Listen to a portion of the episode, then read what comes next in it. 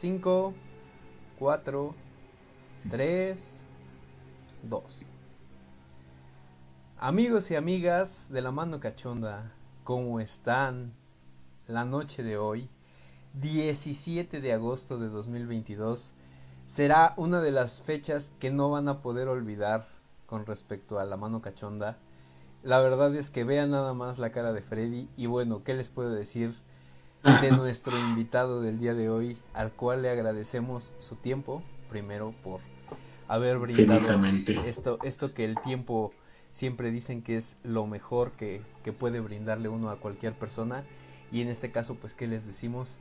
Daniel Delgado, Caín, no sabemos cómo llamarte, pero ahorita vamos a adentrarnos en ese tema. ¿Cómo estás esta noche? Estoy sorprendido, sorprendido porque es la primera vez que me invitan a una reunión y no puedo comer a nadie. Pero estoy sobre todo agradecido, agradecido a ti, Jorge, agradecido a Freddy, agradecido a la mano cachonda que ha decidido llevarme, en cierto modo, hasta, hasta México y estar ahí con ustedes. Gracias. Exactamente, eh, bienvenido Daniel, la verdad es que, siendo sinceros, lo venimos platicando un poquito desde la parte de antes. Eh, no, se escucha un poquito eh, el programa, no sé si es, es tu audio Freddy o el mío. Mm, ah, no, creo que era el mío, ya a ver, ya lo bajé. Ya parece que se escucha mejor. Este, la verdad, lo veníamos comentando casi al iniciar el programa, nos impacta mucho tu imagen siendo sinceros. Sí, eh, no, Freddy, bueno, yo quiero escuchar a Freddy. Freddy adelante. Se, los tengo que narrar. La verdad es que yo sé que estaban entrando por ahí algunas personas que estaban conectando. Saludos a Javier Aguirre, a Julio Gaspar. También saludos a que estés llegando por acá con nosotros. Íbamos iniciando todo este show, ya saben, aquí detrás de bambalinas. Y entra precisamente Caín y enciende su cámara y yo me quedé así de, a ver, espérame, espérame, ¿qué, acabo de ver? O sea, de verdad, en lo personal fue algo así de, esa imagen, digo, ya han estado viendo su contenido, yo lo veo desde, no sé, casi desde el principio que empezó a salir por ahí, Jorge también por ahí se fue integrando y los seguidores que también han estado preguntando, ese fondo es así de, ay, no, no, no, no, no, o sea, increíble, a mí se me enchinó la piel nada más ver encender la cámara. Y ahorita, pues como se van conectando por ahí, pues déjenos sus impresiones, porque la verdad es que yo al menos estoy emocionadísimo con esto. Es un honor. Así es, gracias este Freddy, gracias.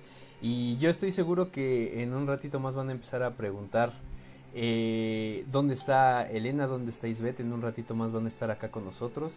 Eh, ya estamos recibiendo varias personas, eh, Dan Villa saluda, Javier Aguirre Salguero también está por acá, imperdible en esta cuestión. Irving Jarillo Hernández ya nos está viendo que yo sí te diría, Irving, te estás perdiendo de esta entrevista que no, de verdad, no, no, no, no yo estoy seguro que no va a tener precedente.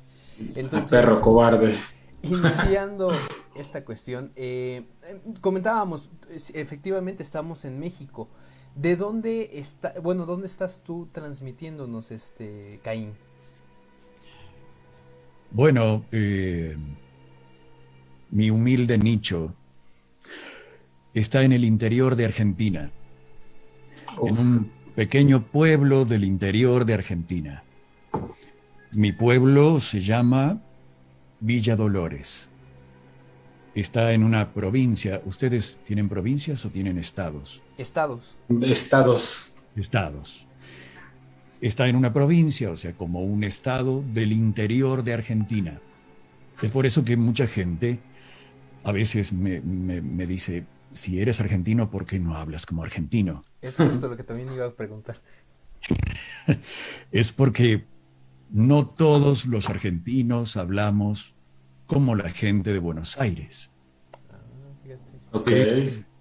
el, arquetipo argentino de, en, la forma de hablar, en todo el mundo, el que, el que dice argentino imagina que, que es el, el que nosotros, los del interior, le decimos el porteño, el que vive allá en Buenos Aires. Lejos, muy lejos de nosotros. Ok, ¿qué es? Sí. No, no, no, adelante, adelante. No, bueno, es, ah. es, así, estoy en el, en el, interior del interior. Okay, me imagino que tienen la referencia como aquí en México, cuando les digo que soy de Ciudad de México, todos han de pensar que yo, hablo así de cámara, hijo, o sea, vas a pasar. y digo, ni, ni siquiera me sale, pero bueno. Mira, Javier Aguirre Salguero está dejando comentario, dice, voy a terminar mojado con esta entrevista y la grandiosa voz del entrevistado. La verdad, te soy bien sincero, sí tienes una voz muy impactante. Sí, eh, es una de las de las grandes virtudes de esta de esta parte de tu trabajo que ahorita vamos a hablar de ello. Pero eh, comenzando con, con la entrevista como tal, este Sí, eh, queríamos eh, identificar, como tú bien lo dijiste, y qué, bueno que te adelantaste un poquito esta parte de mencionar cómo era eh, la parte de Argentina, porque sí, justo cuando yo me puse a escucharte y a ver esta, esta parte de, de ¿cómo decirlo?, de la región de lo que tú eres, y, a lo mejor por ese desconocimiento, pues de repente si hablamos así de, no, pues es que cómo es argentino si no, no tiene el acento. Pero mira, mi primera pregunta sería, eh, básicamente, ¿tú te defines como tal como un vampiro? Yo debo convertirme en vampiro para narrar las historias. Yo debo convertirme en vampiro cuando filmo las escenas de los cortos que voy haciendo. Esto nació como una locura, nació como, como un deseo irrefrenable de convertirme en vampiro algún día, porque desde niño veo películas de Bela Lugosi, de Klaus Kinski. Estoy hablando de personajes que tal vez nadie conozca, son todos muy jóvenes. Pero eh, Christopher Lee lo habrán visto en El Señor de los Anillos haciendo de Saruman. Así es. Christopher Lee, antes de ser Saruman, fue Drácula incontables veces. Y era mi ídolo. Yo quería ser como él. Lo que hago es intentar rescatar el vampiro clásico, no el vampiro moderno, con perdón de los jóvenes. Con perdón de Crepúsculo. Por ejemplo. No quería decirlo. no hay eh, problema. Eh, sacar el vampiro universitario y volver al viejo vampiro que vivía en una cripta en el cementerio y que solo salía de noche y que solo salía a matar, no salía ni a estudiar, ni a enamorarse, ni a otra cosa. Lo básico. Y esa fue mi idea en un comienzo, hace muchos años, y comencé a hacer este personaje llamado Caín. Soy Caín, cuando estoy vestido de Caín. No soy un vampiro real, soy solamente un relator de historias. Eso es lo que siempre respondo cuando me preguntan, ¿eres un vampiro real? Soy solamente un relator de historias, caracterizando a Caín el vampiro. Perfecto, perfecto, Caín. En este caso, eh, mira, te vas, a, te vas a llevar a lo mejor por aquí eh, alguna de estas eh, historias que tú comentas para contar, porque espero que mi amigo Freddy, eh, espero no, no le esté comprometiendo, pueda relatarnos un poquito de sus vivencias, porque ha tenido ciertas experiencias que ya has contado, Freddy, tampoco vamos a, a descubrir el hilo negro, pero bueno, me gustaría que tú continuaras, por favor, con la siguiente pregunta. Pues hay muchas, de hecho, estuvimos formulando desde días pasados todo lo que queríamos hacer. Pero si hay una que, que no viene dentro de todos los que formulamos y a mí me interesa bastante ahorita que me platicas todo esto, ¿por qué Caín? ¿Por qué, digo, de la posibilidad inmensa, digo, tanto conocido como muy underground, ¿por qué Caín? Si hablamos del primer vampiro de la historia, del primer vampiro sobre la tierra, no, no todo el mundo está preparado para hablar de esto. Eh, hay mucha gente que se enoja conmigo. Se rasga las vestiduras y dice, blasfemia. Se supone, cuenta la leyenda, leyenda, leyenda. Cuenta la leyenda que Caín fue el primer vampiro sobre la tierra. Que Caín no solo mató a su hermano Abel, sino que además bebió su sangre. Y ahí se convirtió en el primer vampiro. Leyenda. Aclaro, es una leyenda. Mucha gente va a decir, pero esto en la Biblia no está. No, es una leyenda en base a personajes conocidos. Y por eso elegí el nombre Caín, porque me gusta porque es una leyenda increíble para mí. Increíble le decimos aquí en Argentina a lo que es maravilloso, fabuloso. Y, ¿Y por qué Caín con H intermedia? Seguramente se habrán preguntado. Para diferenciarlo de los miles de libros, los miles de películas, las miles de historias llamadas Caín, la ira de Caín, el cuerpo de Caín, la historia de Caín, etcétera, etcétera. Podría ser este Caín el primer vampiro de la historia, que con el paso del tiempo su nombre fue mutando hasta convertirse en un Caín con H intermedia. O podría ser otro. Ok, ok. Me encanta esa respuesta. Ahora, yo tengo otra pregunta eh, referente a lo que tú mencionabas con eh, esta cuestión de los instintos vampíricos. Eh, sí entiendo que se ha romantizado mucho esta, esta figura y mm. digo, Freddy y yo lo hemos platicado incontables veces. Del vampiro como tal que se enamora de la chica, que la la lleva, este, que pues básicamente por eso no, por eso no se la come, básicamente, no, no, la, no le chupa o no le bebe la sangre. Eh, ¿Tú consideras como tal que realmente el vampiro o, la figura del vampiro debe de ser un ser sanguinario, no un ser que, que tenga como esa, como el querer a la humanidad? Yo así lo veo, no sé tú. El vampiro,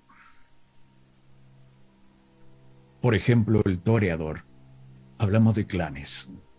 El clan toreador, el clan con el que casi todas las personas se sienten identificadas. ¿Por qué? Porque es el vampiro más, el más humano, el más cercano a los humanos, el que es capaz de enamorarse de un humano, el que es capaz de fascinarse con lo que un humano es capaz de hacer artísticamente. Y sí, hay vampiros que se enamoran, hay historias de vampiros donde el amor está presente. Drácula. Drácula es una historia de amor. Un amor que va más allá de la muerte, un amor que va más allá de la reencarnación. Ese es el vampiro clásico. Siente amor, siente un único amor. Pero después de eso, eh, está maldito. Solo puede seguir su instinto y nada más. Exacto. Eh, ahora, continuando con las... Digo, me salí un poquito del guion, por decirlo de alguna manera, eh, mencionando lo que tú comentabas, pero ¿cómo es que surge para ti esta idea de compartir esto que tú relatas, estos relatos vampíricos en redes sociales. Eh, creo que tu red más fuerte o donde yo he visto que tienes muchos seguidores y que tienes muchos comentarios positivos es TikTok. Eh, obviamente eh, también tienes mucho mucha presencia en Instagram, pero a mí me gustaría saber cómo es que tú te surge esa idea de, ah, pues mira, me gustaría hacer esto. Para empezar, tengo 30 años de radio. Wow. eh, creo que toda mi vida fue contar historias. No con esta cadencia, no con esta voz, era otra cosa, era un programa a la mañana donde leía noticias y también contaba historias y hacía humor más que nada. Pero todo lo oculto, todo esto de contar historias de misterio, era lo mío, siempre lo fue. Siempre tuve la necesidad de contar historias. Entonces, lo hacía también en radio. Los viernes a la noche contaba una historia de terror, una leyenda. Había creado como un personaje que contaba una leyenda. Después ese personaje lo llevé a YouTube a contar leyendas. Lo habrás visto si viste mi canal eh, o los que, los, que, los que quieran entrar y pueden verlo. Un personaje con una barbita candado y con, con unas, una semejanza a lo que hacía Vincent Price en su momento. Y ahí empecé a contar historias. Y después llevé las historias a, a Facebook y la mayor cantidad de visualizaciones que tuve fueron 50, 100, 100 una vez que fue un éxito.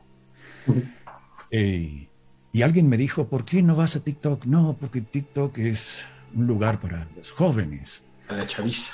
Para, para que los jóvenes se diviertan y que hagan eh, no sé, doblajes con su voz y mímicas y, perreo y evidentemente a mí todo eso no me sale. No soy muy bueno perreando. Por dos. Entonces, digo, bueno, pruebo, a ver qué pasa. Y mi primer video tuvo 300 vistas para mí un éxito rotundo. Cuando me veían 50 personas en las redes, tener 50 vistas fue un éxito. Y después 100 fue otro éxito más. Y 300 ya un éxito rotundo. No podía creer que me, que me vieron 300 personas en una red social donde si un video dura más de 10 segundos ya nadie lo ve, le pasan. Exacto. Hay gente que se quedó, se quedó a escuchar y se quedaron a comentar. Fue fascinante, fue, no lo esperaba, no pensé que pasara eso. Así que los primeros vídeos los hice apenas, apenas luqueado como un vampiro. Y cuando vi que había más gente mirando, digo, no, debo empezar a construir una escenografía, debo empezar a construir una silla, debo ah, empezar a construir la escenografía y, la ropa, debo usar ropa nueva de vez en cuando. Empecé a, ponerle más atención a, todo lo que hago y a contar más historias y parece que funciona. Lo, yo creo que funciona no porque sea muy bueno, funciona porque soy vintage y hoy lo vintage está de moda. Está de moda. Exactamente. Sí. Fíjate, eh, Irving Jarillo Hernández, coloquialmente hablando, porque ya, ya, ya siento que ahorita estamos, este, la verdad, hablando eh, muy eh, seriamente en este aspecto, pero... En otro nivel. Fíjate, dice, ese sí es un señor vampiro, dice, y aquí coloquialmente en México, dice, no chingaderas como los colen, o sea, la referencia que le hablábamos de, de Crepúsculo. Eh, Javier Aguirre Salguero dice, yo tengo una pregunta. Camijo es vocalista de Versalles. Canta que Luis VII es un vampiro. Dice, ¿es mm. verdad? Aprovechando, ¿conoces Versalles o Camijo? Si no te los recomiendo. Freddy. Camillo. Camillo, bueno, no sé, Freddy. Pero, eh, ¿conoces, ¿conoces a esta banda? Versalles. Increíbles. Increíbles. Uh, ya, me cae mucho mejor. Dele una cerveza, por favor. De sangre, por favor. Admiro su ropa. No. Algún día voy a poder hacer ropa como la que ellos usan. Eh, Existe, existen leyendas en todos los países de Sudamérica, de Europa, sobre personas que son mm, vampiros reales. Existen mitos. Existe el mito como, como el mito de Ozzy Osbourne, que alguna vez mm. comió un murciélago delante del público. Eh, mitos, leyendas. No sé hasta qué punto es cierto. No sé hasta qué punto es real. No sé hasta qué punto es mentira. Todo puede ser. Hablando de, de, TikTok, mucha gente se contactó conmigo para contarme su experiencia personal con un vampiro real. Ok. Entonces, no sé hasta qué punto hablamos de leyendas y no sé hasta qué punto los vampiros son reales, viven entre nosotros o mejor dicho, llevan su no muerte entre nosotros. Así, que eso, eso, eso que pregunta ese oyente puede ser verdad. Yo no voy a negarlo. No voy a negarlo. No tengo información fehaciente sobre eso, pero no voy a negarlo. Hay gente que dice haberlos visto. Hay gente que dice haber sido perseguida por vampiros. Hay gente, hay una de las historias que cuento que que habla sobre vampiros en Mendoza, que es una provincia argentina que está muy cerca de esta provincia. Hay gente que habla de vampiros en México, hay gente que habla de vampiros en Honduras. En fin, todo puede ser cierto. Las leyendas nacen de historias reales, casi siempre. Perfecto. Freddy, eh, me gustaría que siguieras con la pregunta, eh, porque yo tengo otra, pero quería hacerla, me voy, me voy a aguantar. Eh, adelante, Freddy. Ok, pues creo que ya tocando el punto de que estamos hablando como de esos anales peculiares de, de dónde surge el mito del vampiro y todas estas situaciones y todo, en tu conocimiento, porque sé que, bueno, lo he visto que he subido mucho contenido por ahí del libro de Not, que por cierto por aquí anda una copicilla para atrás para quien no alcance a ver. Entonces los paso por allá. Tiene años conmigo, no es el mejorcito que tengo, pero me encanta. Hoy lo traje aquí que nos visita un rato. Este. La Biblia de los vampiros. La Biblia de los vampiros, exactamente. Y la narrativa es hermosa, a mí me encanta. La realidad es que es un punto, y, ahorita por hablar de otro libro más que quiero presentarles por ahí, que posiblemente es como muy de México, pero si en algún punto pudiera aportar algo a tu narrativa, me encantaría que fuera mediante este autor, pero bueno, ya después hablamos de él, ahorita aquí no entra a juego todavía. Mi pregunta va a si no, ¿de dónde crees que viene todo esto del vampirismo? ¿Dónde consideras tú desde tu perspectiva que nace el mito? quiero escuchar como esa parte. El mito nace, vuelvo a decir esto, no sé si todos están preparados para escuchar esto. Es una leyenda, aclaro, es una leyenda. El mito de los vampiros nace con Lilith. El primer vampiro sobre el planeta fue mujer es mujer, porque supuestamente Lilith todavía existe como un ente. Como lo dice el libro de Nod, Lilith estaba ahí, era la primer condenada. Entonces, el mito de, de vampiro nace con Lilith. Lilith aparece con los sumerios, o sea, aparecen escrituras muy, muy antiguas y aparece haciendo lo que, lo que hace un vampiro, alimentándose de sangre, alimentándose de la humanidad. Entonces, a mí, según mi conocimiento, el mito de los vampiros nace con Lilith, nace con los primeros tiempos, nace de ahí a cualquiera que uno le pregunte, ¿de dónde nacen los vampiros? ¿Cuál fue el primer vampiro? Drácula, van a decir. Porque Drácula fue el vampiro con más propaganda, por así decirlo, por, por su libro y por 10 millones de películas sobre Drácula que existen.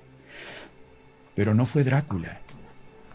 Eso sí, Drácula está en una región donde, donde el mito de los vampiros, donde la leyenda de los vampiros estaba muy presente. Se han encontrado, en 2013, se encontraron tumbas con personas sepultadas con un hierro clavado en el pecho para que no se levanten de la tumba, para que no se levanten a alimentarse del pueblo. Ya existía ese mito, pero no nos vamos tan lejos. Vamos a México. Antes de que llegaran los españoles, antes de los conquistadores, si se les puede llamar conquistadores, eh, los mexicanos ya tenían sus seres hematófagos en sus leyendas y en sus historias, en sus dioses. Camazots, el dios murciélago, ¿de qué se alimentaban? Oh, de sangre. Camazots se alimentaba de sangre. Los aztecas adoraban a Camazots. Sibatateo. Sibatateo es una diosa que estaba junto a los dioses en México. Y también era un ente hematófago. Culturas que nunca tuvieron contacto entre sí. Transilvania, México. Sin embargo, tenían seres vampíricos entre ellos. Existían seres vampíricos entre ellos. Siempre existieron. Así que, por un lado, me atrevo a decir que Lilith es la primer vampiro sobre la tierra y Caín el primer vampiro hombre, ayudado por Lilith a convertirse en vampiro. Según el, el libro de Nod, la Biblia de los vampiros. Pero, ¿cuán antiguos son los vampiros de este lado del mundo? En México, en Bolivia, en Honduras, hay leyendas de vampiros en todos lados. No sabemos cuál es la antigüedad, no sabemos cuál fue el primero. Es difícil. Nadie lo puede saber. Perfecto. Pues me voy a atrever. Ah, bueno, primero voy a leer comentarios porque han estado llegando varios. Eh, Irving Jarillo Hernández, eh, además de decir que eh, dice, me atrevo a decir que es muy buen trabajo el que realizas y a la vez me dice que si podrías comentarnos cuál es la leyenda que ha escuchado o de qué país fue que más te haya impactado con respecto a vampiros. ¿Mm? ¿Cuál es la leyenda? Uf. Habiendo leído tantas. Las leyendas que más me impactan son casualmente las que acabo de nombrar son las que más se me han grabado. Y se me han grabado por eso. Porque son antes que Drácula. Antes que Bram Stoker escribiera Drácula. Antes que otros mitos y que otras leyendas de otro lado. Son muy antiguas. Y son de acá. O sea, digo de acá. De este lado del mundo. Del lado a lo que los europeos llaman el Nuevo Mundo. El Nuevo Mundo tenía sus vampiros, sus leyendas, y son fabulosas. Son esas las leyendas que más me han impactado. Las que tienen que ver con los aztecas, las que tienen que ver con los incas, las que tienen que ver con, con, con gente de aquí, de esta tierra, tan virgen y tan llena de leyendas con vampiros. Es, es increíble. Ahora, Oviedo Telles dice un saludo a Tacostoc. La verdad no sé dónde sea Tacostoc. entiendo tampoco la referencia. Un saludo para allá, para eh, eh, Oviedo Telles, que nos dejó ese comentario. Javier Aguirre Salguero, al parecer, está encantado porque eh, pone una especie de emoji que está como fascinado y creo que no, no es el único, también creo que Freddy y yo estamos igual. Em, antes de, hacer la pregunta, debo decir, me recuerdas mucho una voz, no recuerdo a quién, pero o, muy probablemente como dijiste en tu paso por la radio, eh, llegué a escucharte porque eh, de hecho por, por medio de esta voz yo llegué a arrancar un proyecto hace un tiempo que era narración, pero de, de audiolibros. De dieron Banamex. Audiolibros. y, y, estuvo un tiempo activo esta, esta parte del proyecto, pero, pero que nada más quería mencionarte, yo eh, por, por esa voz que tú tienes, por esta, eh, este timbre de voz, me animé a hacerlo. Entonces yo creo que varias de las personas que están viendo ahorita la transmisión, eh, a lo mejor pueden arrancar este, este tipo de proyectos o animarse porque muchos son, son narradores y no, no se han animado. Entonces, la verdad quería comentarte eso. Y eh, con respecto a lo que tú, me, tú nos estabas diciendo hace ratito eh, de personas que se han acercado a ti para comentarte sus experiencias, para contarte historias, relatos o esta cuestión ¿ha habido alguna historia que a ti te haya, eh, ¿cómo decirlo? Eh, inquietado un poco, o más bien, que, que, haya acercado, se haya acercado a alguien contigo, eh, diciéndose o llamándose vampiro, y que tú hayas dicho, bueno, es, es, es raro porque a lo mejor está hablando de ciertas cuestiones que yo he leído, que yo he relatado, que, que como que concuerdan y que, y que tú hayas dicho, bueno, a lo mejor y puede ser que sí, como, como das la abierta la posibilidad a que, que exista.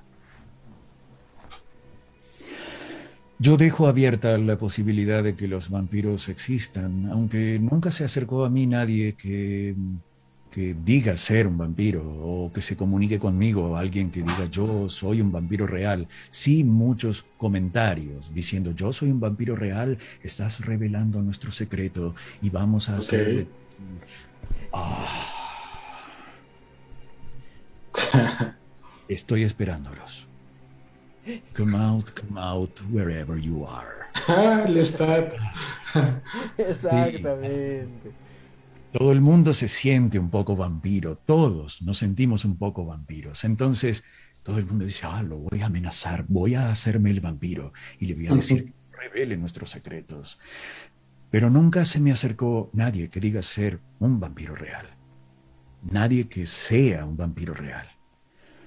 Sí, las historias que me han contado sobre vampiros son bastante eh, creíbles de esos vampiros o supuestos vampiros reales. Son muy creíbles las historias. Eh, y algún día las voy a relatar, porque me pidieron eso.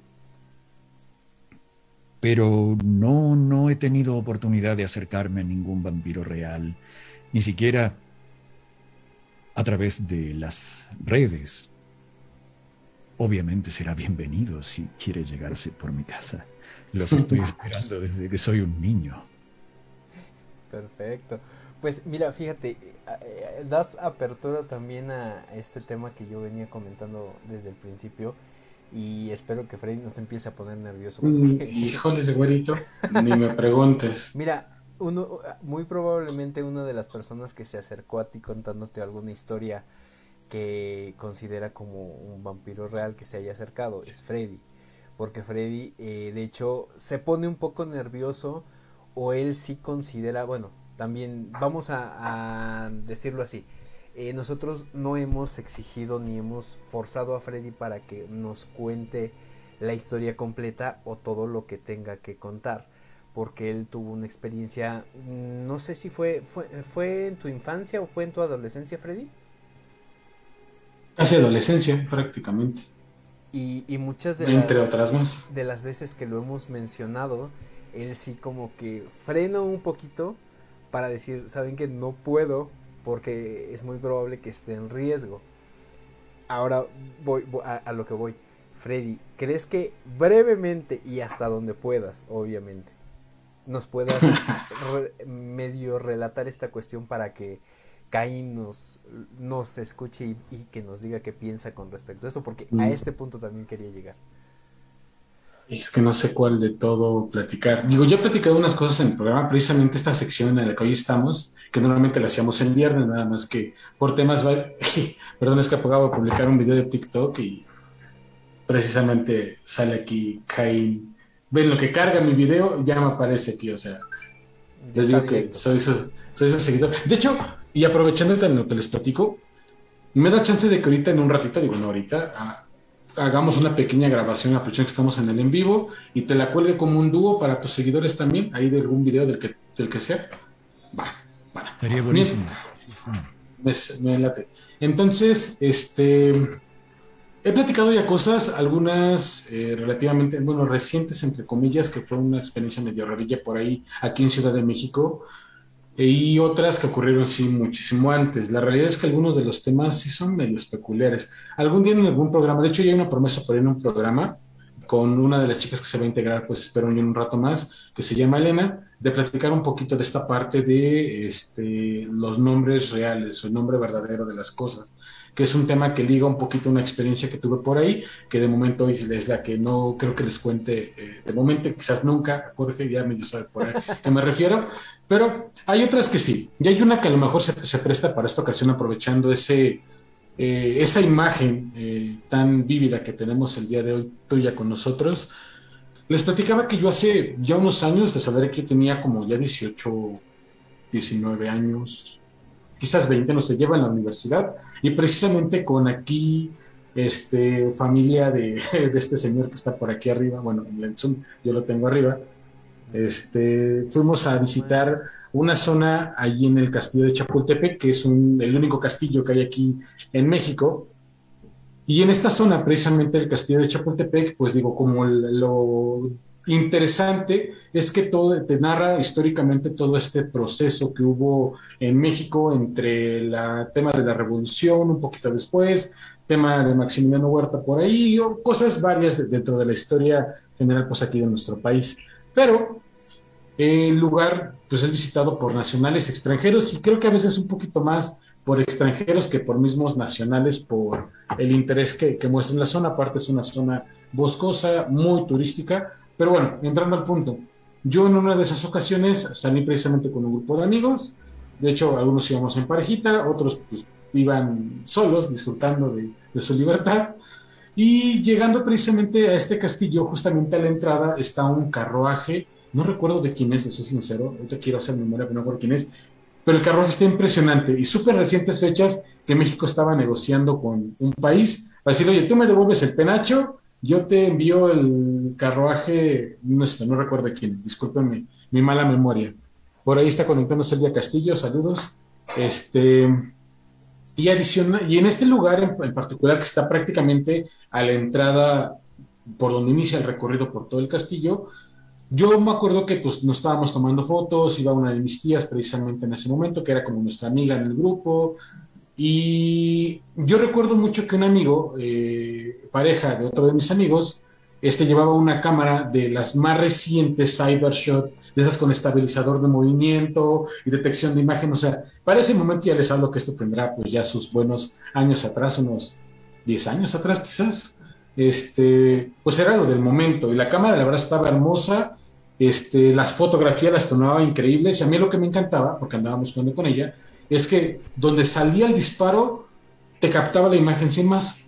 Entonces, en un momento estaba por ahí jugueteando, mi tía fue la que me dice, oye, ¿ya viste eso? Y señala como al fondo, de pasando el carro, precisamente el carruaje este, y yo vi a una persona, bueno, si podemos decirle persona, un ente, que para mí fue la imagen vívida de, de lo que es la narrativa de un vampiro en muchos textos con muchas de las características eh, que, se narran en, algunos. O sea, muy alto, eso sí está muy alto, muy delgado, la piel tremendamente eh, cerosa, o sea, un tono, no sea, ni siquiera pálido maquillaje, es un tono pues pálido muerto, no encuentro otra palabra para decirle, real.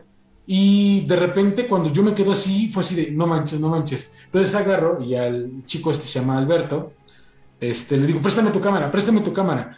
Y, o sea, no, o sea, no podía dejar pasar esa oportunidad, no me iba a acercar, pero dije, esta cámara le pongo zoom, lo hago, de, o saco varias tomas y alguna tiene que salir bien o alguna tiene que verse. Entonces ya la agarro, la busco y justamente la enfocando, haciendo disparos, unos más rápidos, después que vi que no estaba moviendo mucho fue con mayor tranquilidad.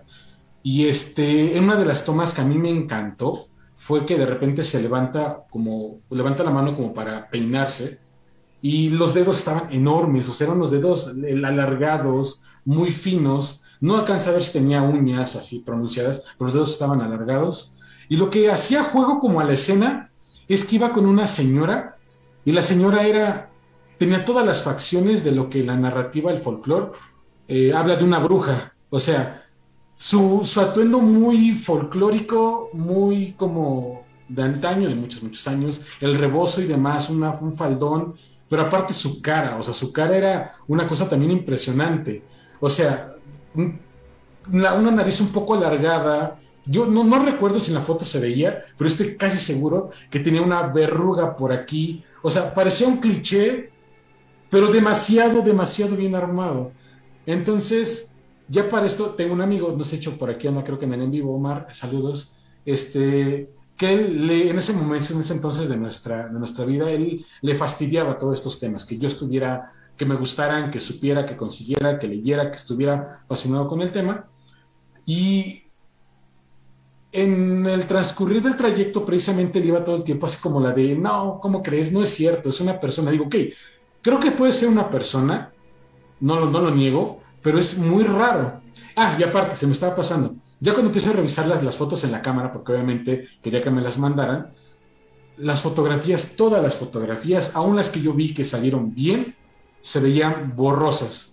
Hagan de cuenta que alguien agarró a la cámara y le pasó un dedazo que se veía así empañado, borroso. Se veía que había algo ahí. Había una silueta que sí se apreciaba, sobre todo la que les comento que era como que se tocaba la cara, se hizo hacia atrás el cabello, pero todas, todas las fotos se veían borrosas, como si no fuera posible captarla. Fue lo que yo pensé. Mayor razón mía para decirle a este amigo, oye, me tienes que mandar esto, esto es prueba irrefutable más allá de lo que yo pueda contar, de que sí vi algo ya después de ese recorrido, ellos se salieron antes, a mí no me dejaron ir detrás de ellos, yo estaba pensando en algún momento acercarme.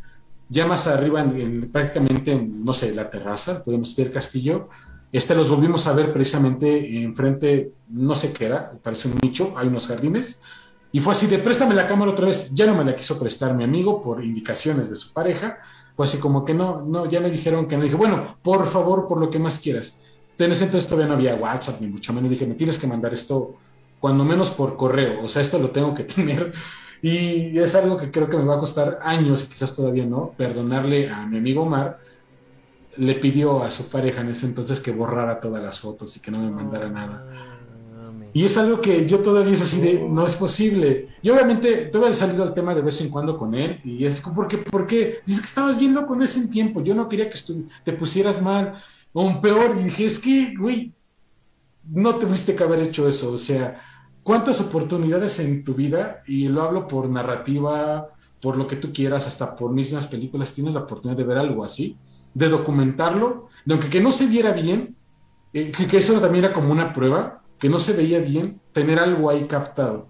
Sí. Más, más del nivel de cámara que les platico. Y es algo que, digo, lo vivimos varios, de hecho... Perdón que te interrumpa, perdón, eh, creo que Elena está entrando. Este, ok, todavía no aparece aquí, pero en cuanto me aparezca la acepto, sin problema este, de, de, esta parte, y la verdad es que yo se le decía a Jorge desde que coincidimos precisamente en uno de tus videos, eh, nuevamente yo ya, yo era seguidor tuyo, y le dije, güey, tenemos que buscar la manera de entrevistar a Caín, o sea, me encanta lo que está haciendo, la narrativa, el performance, y decíamos en algún momento, no sabemos, y es raro hasta ahorita que nos estás platicando, qué es lo que piensa acerca del vampirismo, si era una personificación, si te gusta más. He encontrado gente que es más como, pues me gusta el estilo. Hay gente que sí tiene todo, todo el bagaje detrás, hay gente que a medias, como yo quizás, pero por eso, digo, por eso hay otras experiencias que tengo por ahí. Ya platicé una muy larga que hoy sería demasiado volverla a platicar. Este, me ocurrió de muy niño y fue una experiencia con algunos de mis primos. A mí no me encanta. Esa, esa, no me da tanta cosa para platicarlo, o sea, sí me pone un poquito todavía nervioso, pero no me da tanta cosa platicarla porque no fue algo tan extremo. Lo único que sí puedo decir para cerrarlo y para que también estés como de la misma línea que nosotros, este Caín, eh, de hecho Elena también que van conectándose por acá, este, ya la escuchó, este, en un buen Noche de Muertos aquí en Ciudad de México, este, con unos primos metiéndonos a donde no debíamos, me tocó ver un espacio, un lugar eh, que tenía toda la pinta de esta narrativa de bares vampíricos, o, sí, podemos decirlo así, este, y donde una persona, bueno, por ponerle persona, un ente, un vampiro, eh, nos permite la entrada a mis primos y a mí. En la entrada nos lleva precisamente como una silla donde están, pues, algún, habíamos pocas personas o muy pocas entes en ese lugar. Y entre la plática era imponente, o sea, no tienes una idea, o sea, yo me emociono contigo y me recuerdas un poco precisamente a, quien estaba del otro lado, pero era tremendamente imponente eh, su presencia y lo que yo les platicaba es que a mí se me hizo más curioso cuando nos echamos prácticamente a correr fue cuando una persona que andaba por ahí se acerca con él, como que tiene una pequeña discusióncilla y luego eh, esta persona que se acerca agarra, le arrebata la mano y se la muerde. Yo juro que vi que corría un hilo de sangre, pero cuando él, o todo esto me encanta, agarra como un paño para limpiarse, nada más dice, es que cuando hay que alimentarlos, hay que alimentarlos, y su piel que era blanquísima, cerosa, no tenía nada. Yo así de, por Dios. Y lo que yo les platico, que tengo eso, eso como de mucho, la verdad es que tengo muchas ganas de volverlo a vivir, me nos dio la bebida que le llevaron, que yo sé que ahora pudo haber sido el peor error de mi vida, la bebida que le llevaron en teoría, él deja caer unas gotas en ella. Yo bebí un poco de ella y es la cosa más exquisita que jamás nunca he probado. Yo les platico que la sensación que ocasiona como en la boca, en la garganta, es como si estuvieras comiendo un algodón dulce, no sé cómo se le llame de, ese lado donde están ustedes, pero creo que lo entiendes. Es como estar degustando un algodón dulce, pero que te empapa toda la, toda la boca y cuando pasa la garganta empieza a sentirse muy cálido y luego muy fresco. Pero no es a fresco del mentol, sino como si todo tu cuerpo se enfriara, pero que no es incómodo. Y desaparece la sensación así como llegó. Y ahí tengo otras más, pero hoy como para no entrar en otros detalles y cosas raras también, porque ya he hablado también mucho de esto en algunos momentos, serán para otra ocasión, sí me ha tocado vivir cosas raras y creo que eso en vez de asustarme hasta cierto punto, algunas de ellas, me ha metido así de más de, ah, está ahí, algo hay ahí, sé que está ahí, eh, no tengo forma de comprobar la mayoría más que por mi anécdota y, quienes me acompañaban. Afortunadamente hubo quien me acompañó en la mayoría de ellos. Pero lo mismo que tú decías hace un rato, o sea, come on, come on, wherever you are, bienvenidos cuando gusten y quieran. Yo soy, yo soy materia dispuesta y encantada para, forma parte de sus filas. Dice más, aquí, dice, aquí. No lo sé, pero mira, la verdad es que es un tema tremendamente eh, vasto, increíble. De hecho, como acotación, ya para dejar de hablar, me encanta hablar, este, mi tesis de, la universidad precisamente versó sobre esta parte del vampirismo y justamente lo que hablaba hasta al principio. Eh, y yo sí lo fue, fui muy, fue muy tajante. El no desacreditar, porque al final del día justifica una época, pero el retomar como todo lo que fue, fue el vampirismo clásico, literariamente, literariamente, cinematográficamente, y reivindicarlo y al mismo tiempo hablar de que pues las diferentes épocas han transformado un poco todo esto dependiendo de lo que el público quiera. Pero bueno, yo me callo porque ya hablé mucho. no te preocupes, Freddy. Eh, me gustaría, eh, primero, eh, antes de escuchar la, la, opinión de esta historia de Freddy, presentarte a Elena, Elena Caín, Caín Elena. te damos la bienvenida. Ella está desde Costa Rica transmitiendo aquí con nosotros. Entonces, ¿cómo estás, Elena? Hola, hola chicos, qué bueno volverlos a ver. Ahí discúlpenme la tardía. muchísimo gusto, Caín. Me encanta tu estilo, me encanta cómo te ves, te ves muy bien. Espero ser una buena entrevistadora y una buena compañía para ti. Y bueno, aquí me estoy poniendo al día. Ya, ya con lo que escuché ya sé cuál historia estaba contando Freddy. Em, pero bueno, si me pueden poner un poco al día, así como de que más o menos que han hablado, yo, que ha dicho. yo lo que quiero es que Caín te hable, de verdad. O sí, sea. sí, sí, escucha Caín, por favor, me gustaría escuchar tu opinión y para que sirva de, de precedente. Ok, ok. Elena, querida, eh, gracias, gracias por sumarte a esta reunión y, y gracias por la expectativa, ¿no? Por, por estar ahí a todos, les dije, y bueno, ahora te lo digo personalmente a ti, por, por estar atentos al encuentro, a charlar, a hablar de ciertos temas, a hablar de vampiros, sobre todo. Y, y bueno, es un, un honor saludarte, un honor conocerte. Ay, gracias, igualmente. Creo que le podemos dar el espacio a Isbeth que se acaba de conectar. Sí, es cierto. Justo se está conectando Isbeth eh, para aprovechar esta cuestión. Isbeth, ¿nos escuchas? Sí, sí, los escucho. Bienvenida Isbeth. Deme un segundo, deme un segundo. Ya, es que todavía no llego a mi casa. No te preocupes, entendemos que querías llegar lo más pronto posible a Sí, sí. Y eh, bueno, Isbeth, Caín, Caín, Isbeth. eh, ella también está desde México, eh, específicamente Pachuca, que es otro de las, vamos a decirlo, provincias de aquí de México. Entonces, eh, bienvenida Isbeth y eh, pues adelante.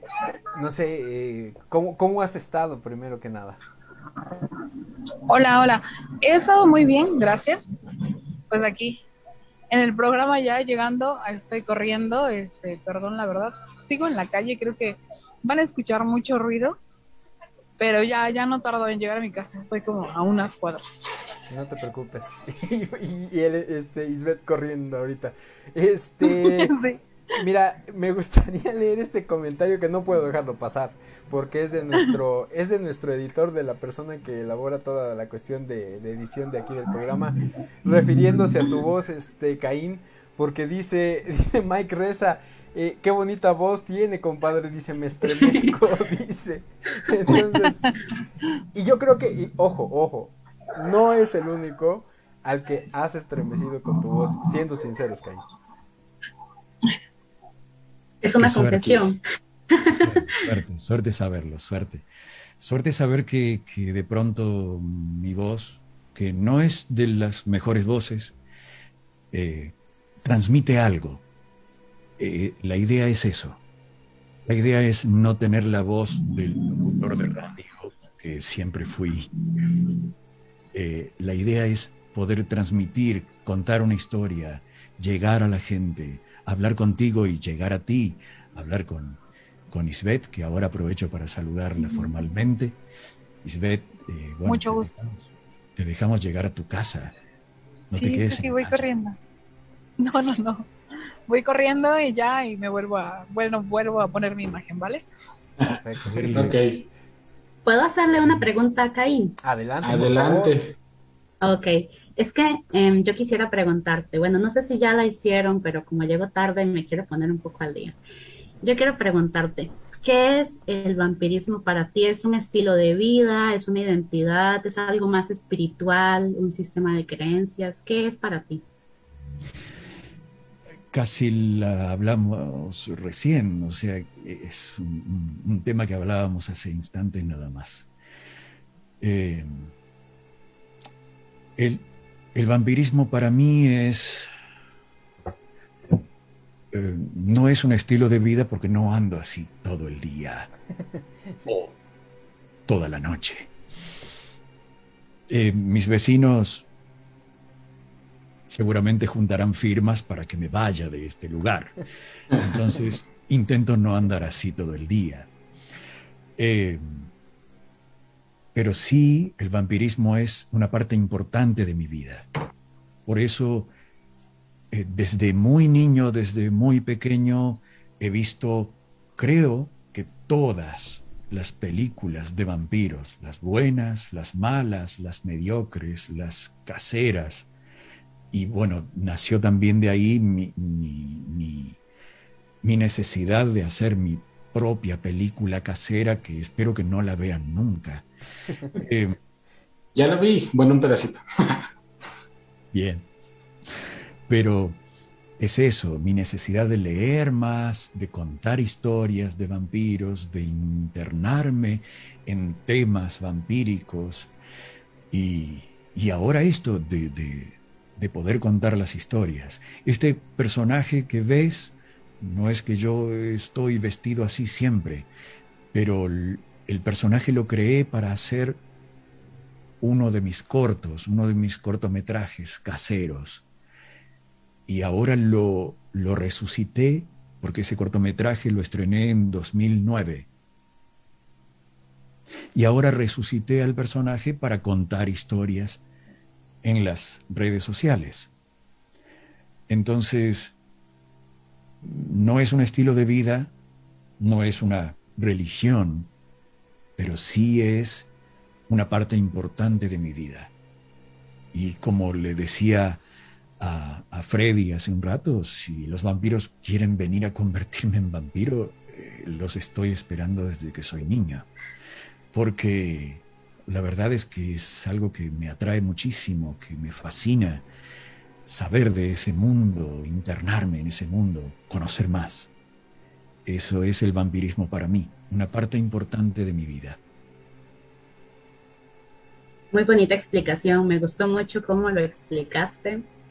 Y bueno, también me, surge la duda, de la mano del vampirismo y de todo este romanticismo oscuro, casi siempre eh, se liga un poco como con el ocultismo y la magia, que para ponerte en contexto es casi siempre de lo que yo vengo a hablar a este programa. La especialista, eh, le decimos en eso. Entonces, me, me interesa saber si también te interesan esos temas. En, a ver, Eh, sí, me interesa, eh, me interesa el misterio. Me interesa la leyenda, el misterio, las historias de misterio. De hecho, comentaba también con, los chicos que, que siempre he contado historias, porque me fascinaba contar historias y me fascinaba escuchar historias. Cuando era niño y mis abuelos, a mí me criaron mis abuelos. O sea, soy un mal criado. Cuando era niño y mis abuelos me criaban, ellos contaban historias en las noches, historias que me daban miedo, mucho miedo, de leyendas de mi pueblo. Te cuento que vivo en el interior de Argentina, el interior del interior de Argentina. Y en esta zona es una zona de sierra, de de montaña, de ríos, de valles. Es el valle detrás la sierra, ese es el lugar donde vivo. Tiene muchos pueblos y cada pueblo tiene sus leyendas. Y esas leyendas me fascinaban, me atraían y a su vez me daban muchísimo miedo. Leyendas que no solamente eran de vampiros, leyendas de brujas, leyendas de niños encontrados, bebés niños encontrados solos en el medio del campo, en el medio de la noche. Cuando vayas por el alto de Castro, es una zona de mi pueblo, es una parte donde es como elevada del pueblo y muy solitaria en aquella época, sin casas. Cuando vayas por el alto de Castro y escuches a un bebé llorar en el medio del campo, no vayas sigue tu camino, no lo busques, porque te vas a encontrar con algo terrible. Esas eran las leyendas que contaban mis abuelos. Y me fascinaba entonces eso, y me fascinó siempre el misterio. No sé si el ocultismo precisamente, pero el misterio sí, entonces siempre estuve atento a leer historias de misterios, escucharlas y escuchar gente que tiene algo interesante para hablar sobre ese tema como en este caso tú, Elena. Claro, claro, entiendo. Te gusta mucho el misticismo, la fantasía, la magia del terror. Así a mí, creo que a todos en este programa nos llama muchísimo todo eso. Muy interesante. Fíjate que estaba ahorita viendo que, que la forma en la que narra, o sea, estabas contando una historia de, de tu, de donde eres y como lo estabas contando, yo hice esto porque literal se me pusieron los pelos de punta. sí, yo quedé hipnotizada. Sí, sí, sí, sí, sí, digo, es una, un eh, paréntesis que quería hacer, pero este, ibas a comentar algo, perdóname, Elena. Em, bueno, si tienes razón, este, Jorge, definitivamente eres un artista. Este, y el papel que interpretas, lo interpretas excelente, o sea, en serio, felicitaciones porque es excelente. Sí te eriza la piel. Y bueno, quería preguntarte que desde que iniciaste todo este proyecto, con tu cuenta en TikTok y todo esto, em, ¿cuál es la experiencia más rara que has tenido? Para empezar, te cuento que no es un proyecto. Nunca fue un proyecto. Eh, Empecé en TikTok porque un amigo me dijo, ¿y si probas en TikTok? bueno, pruebo. Y se fue armando solo. Lo fue armando la gente porque yo pensé que nadie me iba a escuchar, que nadie iba a sentarse a escuchar una historia que dura seis minutos. Y la gente se quedó y escuchó. Y, y eso fue lo que me llevó a, a contar más historias y a armar todo esto que ves. Eh, eh, por eso te digo, no es un proyecto, no fue un proyecto, no nació como un proyecto. No dije, voy a hacer tal cosa en TikTok. No. Me senté un día y tomé un libro, ese que está ahí. Creo que no se ve. Un libro de, historias de, vampiros que, que compré y que que un dibujante argentino ilustró muy bien y tuve la oportunidad de conocerlo porque soy dibujante. Antes, antes que relator de historia, antes que locutor, soy dibujante, soy artista. Eh, y bueno, tuve la oportunidad de conocer a este gran artista que, que había visto en sus trabajos en ese libro y de pronto un día vino a mi pueblo y me dice, te regalo este póster. ¡Wow! No podía creerlo. Eh, tomé ese libro, me fui por las ramas. Tomé ese libro, digo, voy a contar esta historia. Y la conté y a la gente le gustó y eso se convirtió en, en lo que podríamos sí decir un proyecto, pero nunca tuve la idea de que de hacerlo. Así que mm, largué con eso y, a la gente le gusta y lo sigo haciendo. Es simple. Si a la gente le gusta y lo hagamos. Eh, y bueno, convertirme en, vampiro cada noche para contar algo es, es algo que siempre me fascinó, así que aquí estoy. Mira, me gustaría, están llegando varios mensajes. Uno que dice de nuestro compañero Irving que lo lea, pero no alcancé a ver qué es lo que puso. Eh, Elvia Castillo dice que su voz, o sea, tu voz le da un poco de miedo. es la intención, obviamente. este, y creo que también eh, Abraham Onofre, ojo, uno de nuestros seguidores que, que ha estado también como invitado por acá. Dice, buenas noches, perdón por la tardanza. Dice, me, me, me interesa contratarlo para mi próximo proyecto. Ojo, porque Abraham eh, hace poquito grabó justo un cortometraje eh, de terror que, que la verdad eh, estuvo participando. No me acuerdo, eh, recuérdame, Abraham, en dónde estuvo participando porque fue. ¿Qué fue eso? no empecemos con los ruidos. un estornudo. Un estornudo, perfecto. Entonces, sí, un estornudo de mi papá. ah, bueno, perfecto. No, te, te comento, Caín, ¿por qué? Porque realmente desde que nosotros empezamos la mano cachonda, eh, y sobre todo desde, desde que estas chicas expertas en el tema eh, entraron con nosotros, han llegado a pasar muchas cosas aquí, cosa que les agradecemos, no me malentiendan. Estoy viendo. Estoy ah, viendo. ah, bueno, sí, sí, sí has estado viendo nuestra estoy oyendo. Ah, sí. oyendo rugidos. Rugidos. Ah, sí. Que, Cosas raras. nos hablan, que nos gritan, que nos aullan. La última vez nos aullaron justo aquí con Elena. Sí, de hecho. Si ven a alguien pasar detrás mío, es. Eh, no, ¿Te avisamos? El, programa perfecto. Gente que vive aquí. vive ah, con Perfecto. Ya, nos, nos llevamos bien. Mira, dice Abraham Onofre, eh, me gustaría que me pasara el link de su cortometraje para ver su trabajo, dice, me interesa mucho. Em, no sé, obviamente ahorita eh, no podremos pasarle el link, pero si gustas lo que podemos hacer es que tú eh, me lo hagas llegar y yo a su vez se lo hago llegar a Abraham sin problema. Y me dice que es el Festival Internacional de Cine de Lodres, Los Ángeles, en Los Ángeles. Entonces estuvo participando su uh. cortometraje ahí en, esa parte y puede haber un match ahí con ustedes. Entonces eh, es acercar, acercar a las personas, también parte de la mano cachonda. Qué lindo, qué lindo. Irving Jarillo dice, ¿alguna vez alguien te ha pedido ayuda sobre algún tema relacionado a los vampiros? Ayuda. Sí, eh, eh no ayuda exactamente sobre un tema relacionado a vampiros. Mucha gente, mucha gente me pide, por favor, conviérteme en vampiro. mucha gente. Y Freddy también. La única. Sí, pero otro tipo de cosas no, no. ¿Qué respondes a esa pregunta?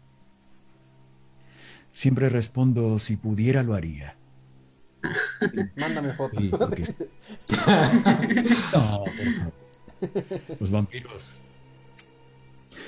Eh, los vampiros eh, es como que nos gusta todo, todo. Nos gusta el ser humano en sí. Así que eh, siempre siempre respondo, respondo lo, más, lo más seriamente posible para no burlarme de la gente que tal vez sí quiere ser vampiro y quiere que, que, que yo las convierta. Hay gente que me pregunta si soy vampiro real porque, porque quieren eso. Porque me dicen, por favor, acércate, por favor, llévame contigo, por favor. Hay una mujer que me dijo el otro día, mírame, tengo el pelo rojo, o sea, soy ideal para ti. Llévame, llévame a tu cripta. La gente se fascina con el vampirismo. Yo lo entiendo porque yo soy una de esas personas. Claro. Y, y, y ven reflejado en mí al vampiro real. Ojalá fuera vampiro real. Les cumpliría el sueño a todos. Varía, varía. Sí. Ahora, en este, en este tema del terror y ya como del podcast, me gustaría eh, saber si es que tú has vivido alguna experiencia paranormal como tal. Mi tercer ojo no está abierto. Está completamente cerrado, completamente. Por eso te digo, si ves a alguien pasar detrás mío, yo sé que vive alguien aquí, vivo solo. Este es mi pequeño mausoleo. Vivo solo. Eh, siempre estoy solo. Siempre estoy jugando con esto, haciendo este tipo de cosas. Eh, pero cuando mi novia viene, la novia de Drácula, cuando mi novia viene a visitarme, ella siempre ve cruzar gente detrás de mí. Wow. Ella siempre queda helada. Le digo, ¿qué pasó ahora? Alguien ahí. Eh, pero yo nunca los veo, nunca los siento. Vivo solo, duermo solo. Nunca, nunca me molestan y nunca he molestado a nadie. Y viven aquí, y bueno, viven aquí. No sé, eh, eh, se preguntarán ustedes, ¿esa casa le pertenecía a alguien? ¿O murió alguien ahí? Todavía no. Espero morir yo algún día. Yo hice esta casa, yo la hice. Desde los cimientos. Cavé los cimientos solo, levanté las paredes solo, hice toda la instalación eléctrica, hice la instalación de agua, hice todo solo. Sí, soy de los que hacen todo con sus manos. Eh, o sea, no había nada cuando llegué aquí. Y, pero ella ve gente. gente que anda. Ok. Fíjate, había algo que nos había comentado Elena que nos, este, que nos gustaría compartir contigo, en este caso Elena. Eh, adelante. Em, es que yo leo el tarot. no sé si alguna vez te han leído el tarot. Sí, un amigo. Eh, un amigo que me decía que mm, yo podría ser muy bueno para eso y nunca lo intenté. Me interesa. Ah. Eh, no sé si han oído hablar a Jodorowsky. Sí. Sí, sí. Alejandro Jodorowsky, chileno, que vive ahora en México. Y él también es una persona que se fascina con el tema del tarot. Y algo entiendo, algo entiendo sobre el tarot. Cuéntame lo tuyo. Bueno, yo te iba a decir que si te gustaría que te haga una pequeña lectura. Pero por favor, donde quieras. Bueno, mientras tanto, voy a traer las cartas, mientras tanto los dejo un momentito. Bien, bien, bien. Uh, de lujo, de lujo. Yo, mientras tanto, y aprovechando el tema, yo vi algunos de tus videos donde precisamente estás armando la silla que está preciosa, la verdad es que me encanta. Y, me encantaría tener esa habilidad también para hacer muchas cosas así, pero me llama mucho la atención desde que vi tus videos lo que hay detrás, esas espadas con el cráneo vampírico al centro. De hecho, me recuerdan mucho a un videojuego que a mí me fascina, también tiene que ver con vampiros, que se llama Soul River, o toda la, saga de Legacy of Kane. Ya tiene años ese videojuego. Y me recordó mucho a eso. Y tengo duda de eso desde que vi tus videos. O sea, ¿de dónde viene? ¿Fue creación tuya? ¿La sacaste de algún lado? ¿Cómo, llegó ahí? La verdad es que quisiera tener algo así, me encanta. Estoy armando un video, estoy editándolo, de cómo hice esto, esta oh, puerta. Porque es una puerta. Ah, ok. Es la puerta de mi nicho. Genial. Eh, las piedras son de telgopor y la máscara es era una, una máscara de plástico de, carnaval, de, de juguete. Le agregué los, los colmillos y la, la bañé con, con papel maché para darle una rugosidad. Y lo que ves atrás no son espadas, son machetes. ¿Machetes reales? Machetes para cortar ramas. ¡Wow! Ok. Les hice un mango más largo y, y ahí están. las, las lámparas con las velas eran compoteras, o sea, eh, ¿cómo se dice en México? Mm. Eh, ¿Candelabro? Los, tazones para comer el postre. Ah, ok. ah, ah, ok, ok. Ay, se me fue el nombre también. Este, es que sí, sí, como tal, eh, hay, un, hay un nombre específico, pero no me acuerdo. Sí, son pequeños, ¿no? Sí, sí, un pequeña recipiente de plástico. Pero qué eh, creatividad, ¿eh? Todo hecho en casa. Es, eh, sí, les cuento, no sé cómo es en México. Vivo en Argentina. Si en Argentina no haces todo, nunca tendrás plata para hacerlo. Todo se hace sin plata. Similar aquí en Costa Rica. en México igual. ah, bien, bien. Nos entendemos. Fíjate, está, eh, no sé si ya tengas la, lectura, este, Elena, y si no, eh, ah, perfecto, ya lo tienes. Eh, vamos primero, si quieres, con la lectura y después quisiera escuchar a Isbeth y también que nos presente a Fer para que conozca a Caín también a Fer. Este, em, la lectura que voy a hacer, bueno, primero te voy a explicar que mi tarot no es la baraja clásica española que siempre suelen usar. Este es un oráculo que se llama Los 40 Sirvientes. Se compone por 40 cartas.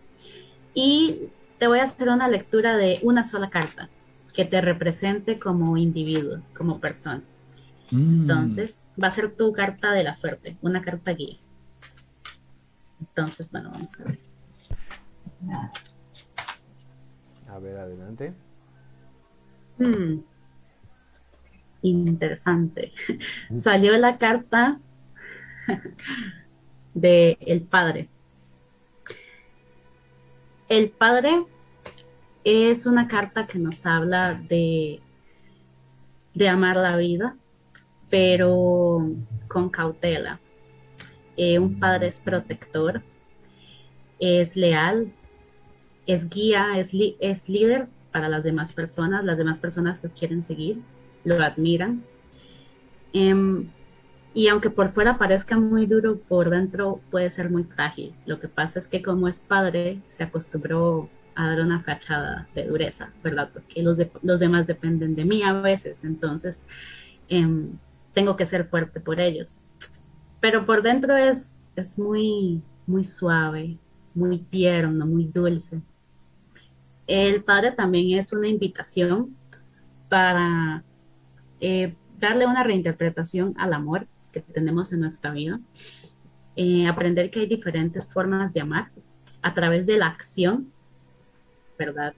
Em, hay una carta opuesta a esta, que es la carta de la madre, y la carta de la madre siempre es un llamado a amar con el corazón pues la carta del Padre es un llamado a amar con las manos, ¿verdad? Y creo que esto va muy contigo porque eres un creador de cosas, eres un artista, un artesano. Entonces tu lenguaje del amor es la creación, ¿verdad? Me parece que está muy bonito en ese sentido. Em, es, curioso, es como que eh, un padre puede ser eh, muy masculino y muy femenino al mismo tiempo, ¿verdad? porque em, con sus hijos se puede expresar toda esa ternura, ¿verdad? Pero al mismo tiempo siempre va a ser esa figura de estoy aquí presente y te estoy protegiendo. Entonces, esa dualidad de soy femenino y masculino, de hecho creo que lo representa muy bien el vampiro, que juega con eso, ¿verdad? Em, todo el romance y esto de, con romance me refiero al género literario, ¿verdad? No, no al romance como de, ¿verdad? Entonces, sí creo que eso también va muy contigo. Y mm, eso sería, creo que sí. Como guía, eres un líder para los demás, que no se te olvide eso, pero que no se te olvide que mm, también todo ese amor que das se te tiene que devolver. No siempre puedes dar y dar y dar, a veces necesitan que también te amen a ti y a veces necesitan que, a ver, aunque seas creador, eh, no está de más pedir ayuda para que te ayuden en tus creaciones y no está de más pedir un empujón, ¿verdad? A veces em, yo uso esta analogía de que si yo voy a cambiar una bombilla con mis propias manos, pero el techo está muy alto, necesito que alguien me sostenga la silla, ¿verdad? Y a veces yo tengo que aprender a ceder y decir, ok, yo sostengo la silla y tú cambias el bombillo. Entonces, eso sería también como la moraleja de esta carta. Es así una lectura cortita, espero que haya resonado contigo y que te guste. Me gusta mucho. Me representa mucho, sí, sí, lo que dices. Eh, cuando te dije, cuando les dije que a esta casa le hice solo, no es una casa, en realidad es una cosa cuadrada, es un... Vivo en un galpón, para decirlo en pocas palabras, un, galpón, una, cosa cuadrada con techo de chapa. Eh, cuando les digo que lo hice solo, es porque lo hice solo, casualmente porque me cuesta mucho pedir ayuda, eh, me cuesta mucho abrirme y y decir necesito esto. La gente que me ayuda son mis amigos y tengo amigos que son, aquí en Argentina se dice amigos de fierro, fierro de hierro. Eh, son esos amigos que siempre están y que, y que me conocen bien y que saben que me, me ayudan aunque no lo pida porque saben que no lo voy a pedir. Así que sí, hay mucho desierto en, en lo que me dice Selena. Y gracias. Ah, con mucho gusto. Qué bueno que te gustó. Una habilidad que, que desnuda a las personas. No literalmente, pero sí. Eh, al principio me dio miedo. Sí. Sí, sí, sí. Este, a nosotros... de lo humano que soy.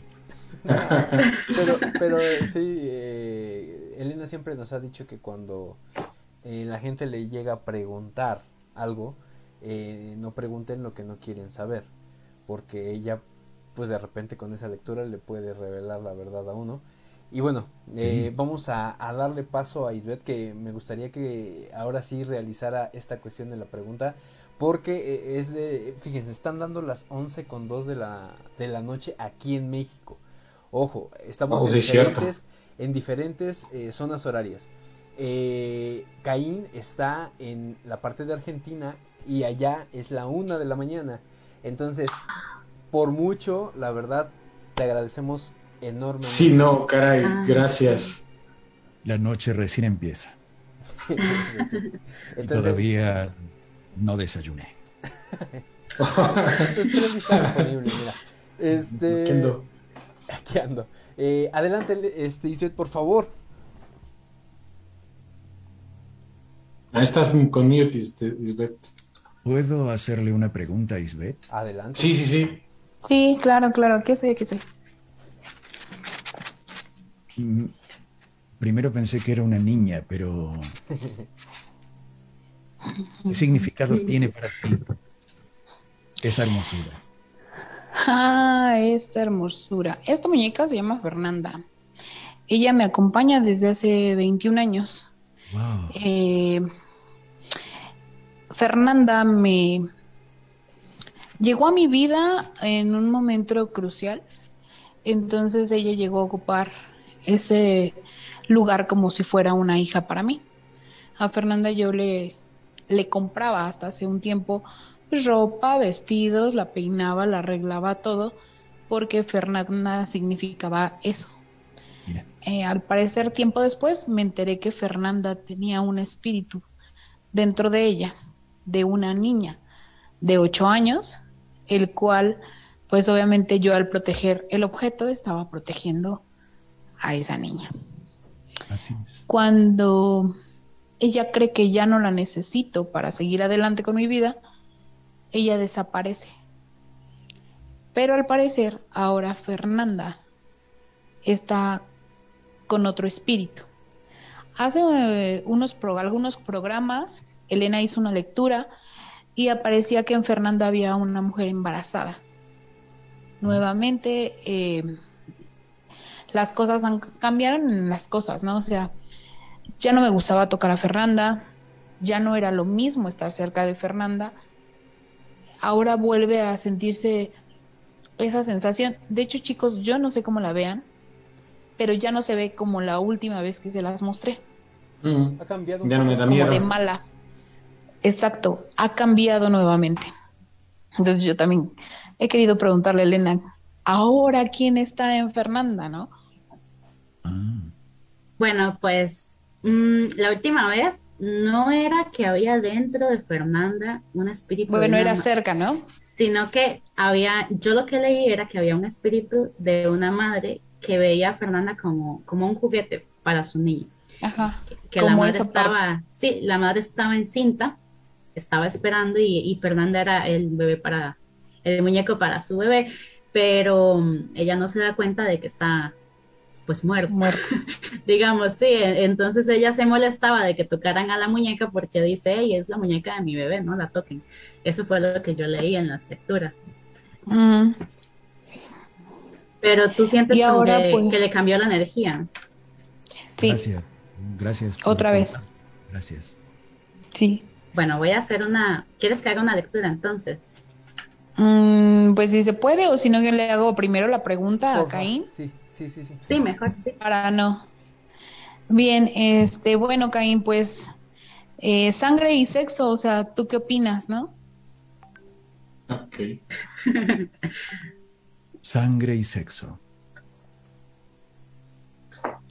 ¿Qué opino como vampiro o qué opino como humano? Bueno, yo creo que como las dos, ¿no? Sería interesante saber las dos perspectivas.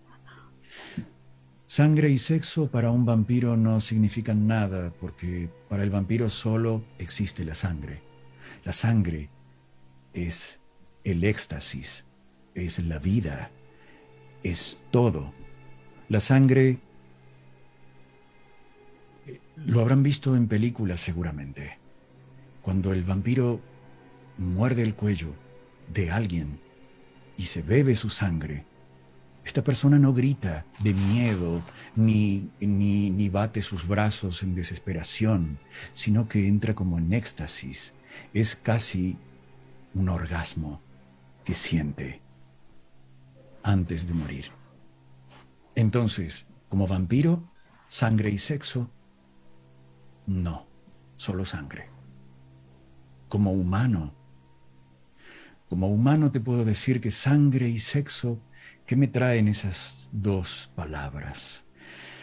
Sexo, eh, una de las cosas más hermosas del mundo. ¿Quién lo puede negar? Eh, sobre todo si, si el sexo es la expresión de un sentimiento. Porque como humano he probado el sexo por deporte, que la gente suele decir, por deporte, o para ver qué es. Cuando uno es muy joven, no, no toma el sexo como, como una expresión del amor, lo toma como un autoconocimiento y un conocimiento de eso que no conozco que es o el sexo opuesto o la otra persona. Y cómo soy con esa persona. Pero cuando pasa el tiempo, uno se da cuenta de que ya el sexo por deporte no es nada. Tiene que haber un sentimiento de por medio. Tiene que haber algo para que se convierta en algo inmenso, en algo bello. Y sangre, sangre es la vida. La sangre para mí es, pienso en sangre y pienso en rojo. Pienso en un rojo que como artista nunca pude lograr. Yo pinto, pinto cuadros. Si, si quieren les puedo mostrar algo de lo que hago. Por favor. Ah, claro que sí. Y gran referencia esa de la sangre es vida, ese es de Drácula. es, es eso, la sangre. La sangre es vida, por eso le tememos al vampiro. Por eso, porque el vampiro se bebe nuestra vida. Es, no es otra cosa, es el miedo básico. Pero, pero para mí la sangre es, es ese, ese rojo tan hermoso que, que no se puede igualar con nada con, ninguna pintura, con ninguna otra cosa. Para mí el sangre es, es la vida, representa la vida. No, no, no, la, no la imagino como otra cosa diferente. Perfecto. No sé si respondí bien o no. Sí. Me encantó. A mí también. Yo creo que sí, ¿no? O sea, y ambas, totalmente es así como todo lo que dice su voz, definitivamente. A mí sí me da mucha curiosidad ver algo que hayas pintado. Eh, Sí, también eso quiero, que nos Por muestres. dos, si se pudiera, encantadísimos. a Y- ver. eh, Honrados de poder verlo. Sí, eh, en algún momento me dedicaba casi, casi siempre a hacer arte erótico. Así que no, no sé si hay cosas que se puedan mostrar. A ver, vamos a ver. No es muy... Analizando. No, No, yo creo que sí, estamos en favor, horario no que, o problema. sea, Estamos en un horario de protección. Ya no Sí, es un estamos horario después de las 11 de la noche, en tu caso la 1 de la mañana, pero sí, tú por no te preocupes. sí, o sea, Cualquier, Entonces- cualquier reclamación la rebotamos. Pongo compartir, compartir pantalla. ¿Sí? ¿Puede Ok. ser? Sí, te voy a dar la administración para que lo puedas hacer. Ahí está. Listo. Ver ahí. ¿Ahí están viendo mi escritorio o no? No. Ah, todavía No. no. Todavía tenemos a ti. Mm, A lo mejor te da una opción de compartir ventana y esa luego te la deja. Ah, creo que ya vamos a ver. Ahora Sí, ya. Ah, súper. Ahora sí. Bueno, eh, este es uno de los primeros que planteé hace mucho tiempo, en el año 93. Oh, ¿Es hecho con qué técnica? Esto está pintado a mano. Con pincel, óleo y pincel. Wow. Óleo, wow, me gusta mucho. Tiene un significado, obviamente, ahí. Claro. Y se habrán dado cuenta que soy fanático de Giger. Sí. de Alien. ¿Cómo le eh, pusiste a esta obra? Esta obra se llama. Se llama El Ojo. Alguna vez, cuando leí un libro de metafísica y, y leí sobre ese ojo que está arriba, ese ojo universal que todo lo ve, decidí hacer ese ojo. Con el, ¿Por qué lo hice con, con, forma de reptil? No lo sé, lo quería hacer y, y, después descubrí el tema de los reptilianos y, digo, wow, lo pinté hace mucho tiempo y sin saberlo. Eh, y esto es como un sistema de reproducción que, no es el humano o casi humano o algo así. Y eh, el ojo está en la punta de una pirámide que tiene que ver con lo egipcio, incluso la pose de las chicas tienen ese perfil egipcio de un lado y del otro, que son las guardianas de esa reproducción alienígena. He, pintado cosas así. Adelante, adelante, perdón. Ah, paso otro. Sí, por favor. Este es otro. Sí, es un poco blasfemo, se llama La Monja. Pero, pero, no era mi intención hacer una monja, solo que eh, cuando pinté esto me quedó blanco y digo, parece una monja y quedó la monja. También en, un aparato extraño y extraterrestre de placer eterno. Wow. Me eh, parece que te gusta mucho pintar dualidades, ¿verdad? Me gusta pintar dualidades, eh, más o menos como, como la carta. Porque veo que pintas en, en, pares. Sí. Tiene una estructura así como de pares y el centro, como triangular también. Eh, eh, pasa que la forma axial es algo muy simple a la hora de componer una obra. Y, y, bueno, y, Giger, que es mi ídolo, que nunca voy a pintar como él, evidentemente, Giger hace eso, usa lo axial, lo que está dividido en medio. El ser humano es axial, somos axiales y lo axial es casi una composición perfecta. No hace falta agregar más nada.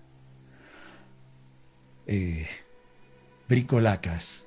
Bricolacas quiere decir vampiro en griego. Por eso el vampiro tiene las alas de hueso. Y, a su vez es una mujer y a su vez es un hombre. Y a su vez... Eh, es humano y no lo es. Y es humano y no lo es. Y los protectores también. Y siempre es alienígena, siempre tiene formas de, nave extraterrestre, de, cosa del espacio exterior. Eh, esto no parece mío, pero sí, lo hice en un momento de mucha rabia. Ok, sí, los tonos. Sí, la, la, paleta de color cambió completamente. Cambió por completo todo, ¿no? Ah, me encanta la cara. Sí, me encanta igual la cara, lo que te iba a decir. Se ve muy padre. Hace alusión a un personaje que me fascinó siempre y es el cuervo. Si no la vieron, vean. Ah, buenísima. buena película. Véanla antes que hagan la remake. Sí, por favor. Por favor. Ya viene. Eh, esto es el nacimiento. Es mi nacimiento.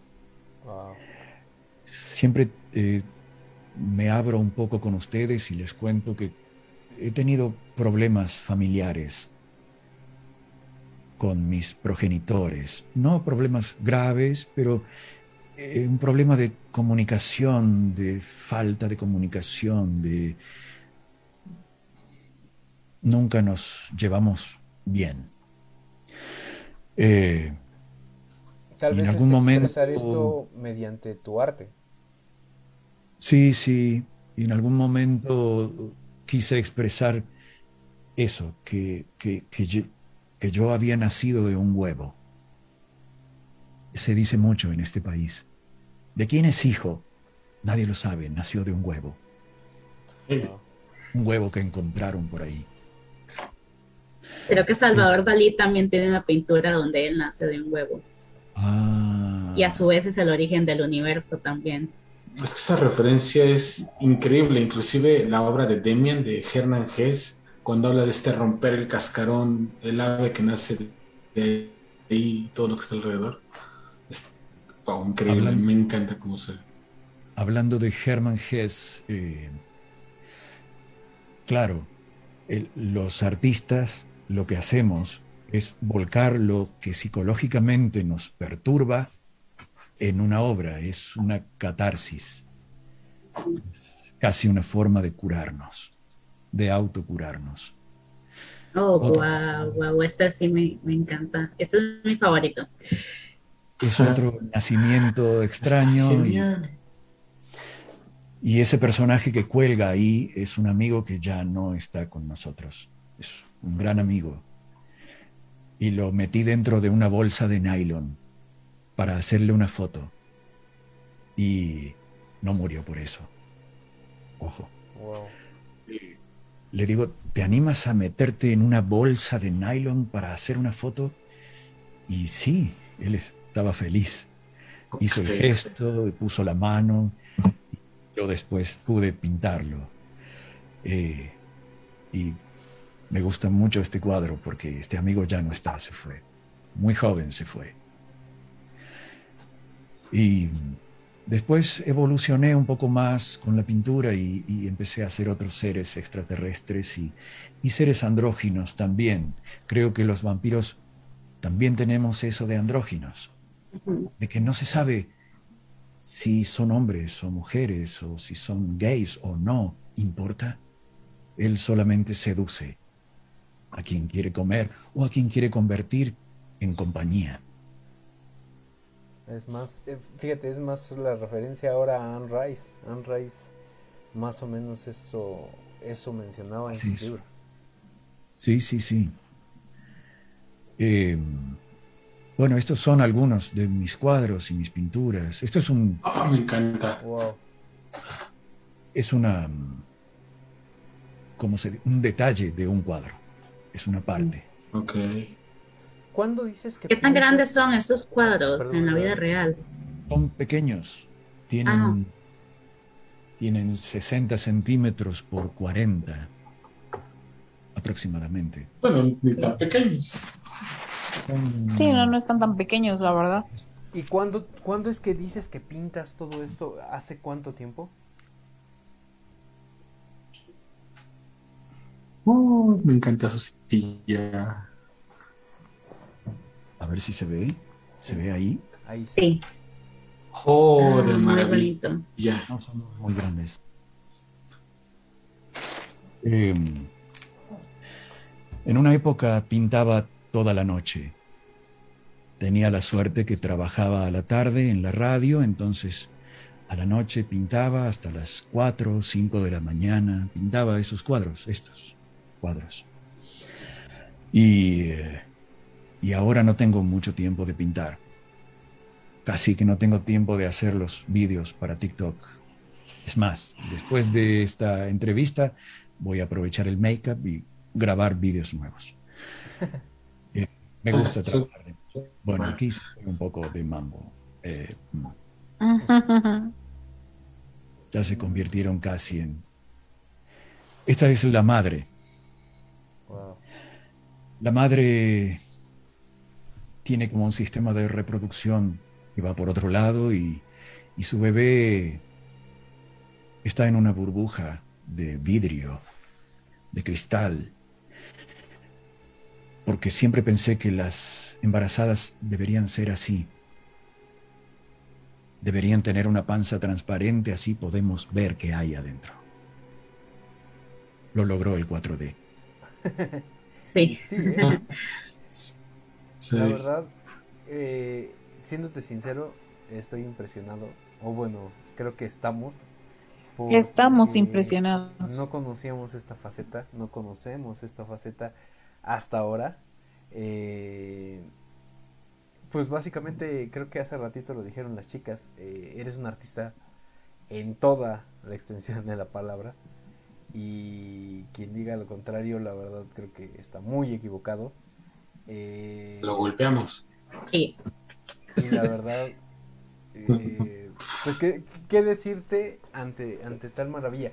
Es, estas obras las has, las has expuesto al público en general, aparte de ahorita? Sí, eh, las expuse en una muestra plástica que hizo un amigo en una, pequeña población mm, más cerca de la montaña, de aquí de donde vivo. Eh, te cuento una anécdota sobre mis cuadros. Eh, no le gustan a nadie. para, exponer esta, esos cuadros, fabriqué, soy herrero, trabajo con hierro. Ah, He fabricado muchas máquinas de gimnasio. Eh, y bueno, es otra de las facetas.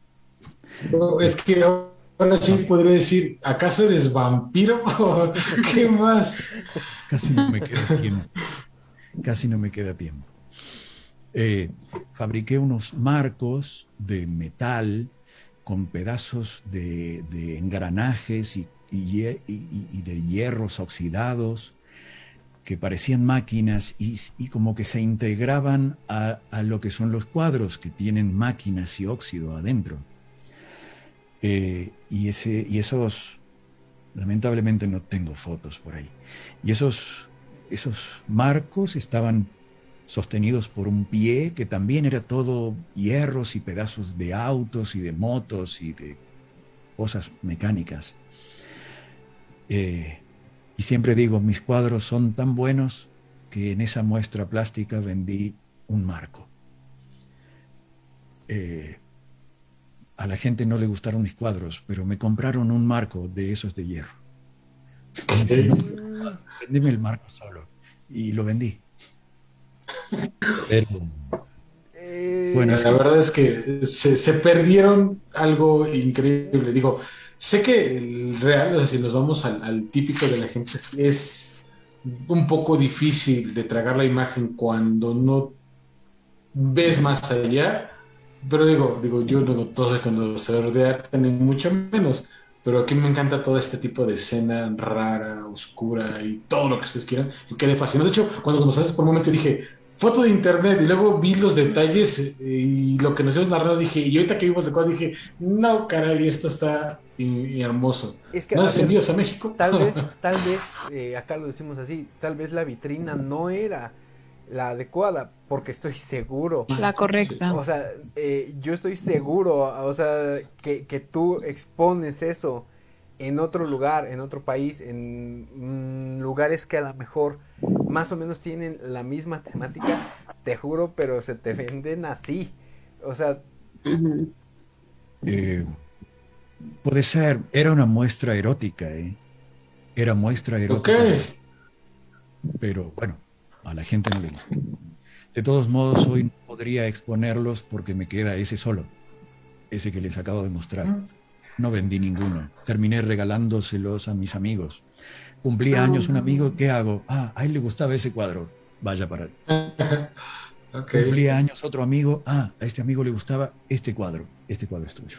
Y así fueron yéndose uno atrás de otro. Volveré a pintar alguna vez, algún día, cuando tenga un poco más de tiempo.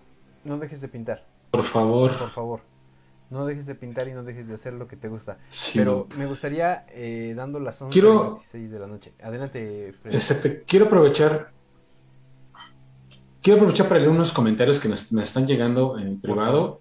Y la verdad es que muchos hablan como de la entrevista. Aquí algunos ya nos pidieron disculpas, se tenían que retirar, trabajan mañana. Es muy entendible, chicos. Esto se va a quedar para la posteridad en redes y entonces no se preocupen. Pero hay muchos comentarios que dice, este, Caín, eres, así una puesto Caín, eres un dios, por favor, tu arte tiene que brillar. Hay uno por ahí que nos dice, saludos, este, Alex, Caín, que si un día te conviertes en vampiro, ven por mí. O sea, la mayoría van en ese sentido. Caín, tú eres arte. De hecho, fue el último que mandaron. Eres arte. Entonces, la verdad es que, wow. Yo también estoy, con, concuerdo con todos los comentarios que nos han llegado. Y mira. Y quiero aprovechar algo, les decía a los chicos. Este, ¿crees que hoy que digo, yo, yo te conocí de esa manera, derivado de la, de la, narrativa que tú tienes, ¿crees que nos podrías regalar, algo leído, aprendido, lo que tú tengas, como gustes, de alguna parte, fragmento, un texto de lo que tú quieras? Me encantaría escuchar hoy aquí en vivo y creo que mucho el público estará de acuerdo conmigo esa voz tuya, esa narrativa que llevas, cómo nos has atrapado a través de, los videos hoy en TikTok y a lo mejor tener un pequeño fragmentito tuyo de eso adicional aquí con nosotros. Un fragmento de algo que haya leído. lo que tú gustes. Un fragmento, una historia. Em, el libro de Nod me fascina muchísimo y una de las cosas que he estado buscando en el libro de Nod es, bueno, habrán escuchado la, primera parte que leí de cuando Caín... Mm, Los primeros tiempos. No sé, tal vez te gustaría oír la continuación, que todavía no la grabé para TikTok, pero la tengo en, Sí, por favor. La tengo en el tintero para eso. Em, que es la parte donde se encuentra con Lilith. Ah, sí.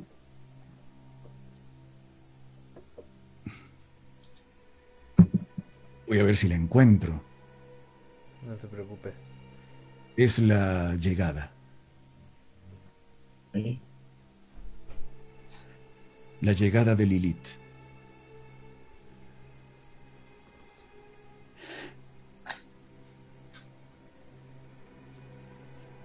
Estaba solo en la oscuridad y mi hambre creció. Estaba solo en la oscuridad y mi frío creció. Estaba solo en la oscuridad y lloré. Vino entonces a mí una voz suave dulce, palabras de socorro, palabras de consuelo.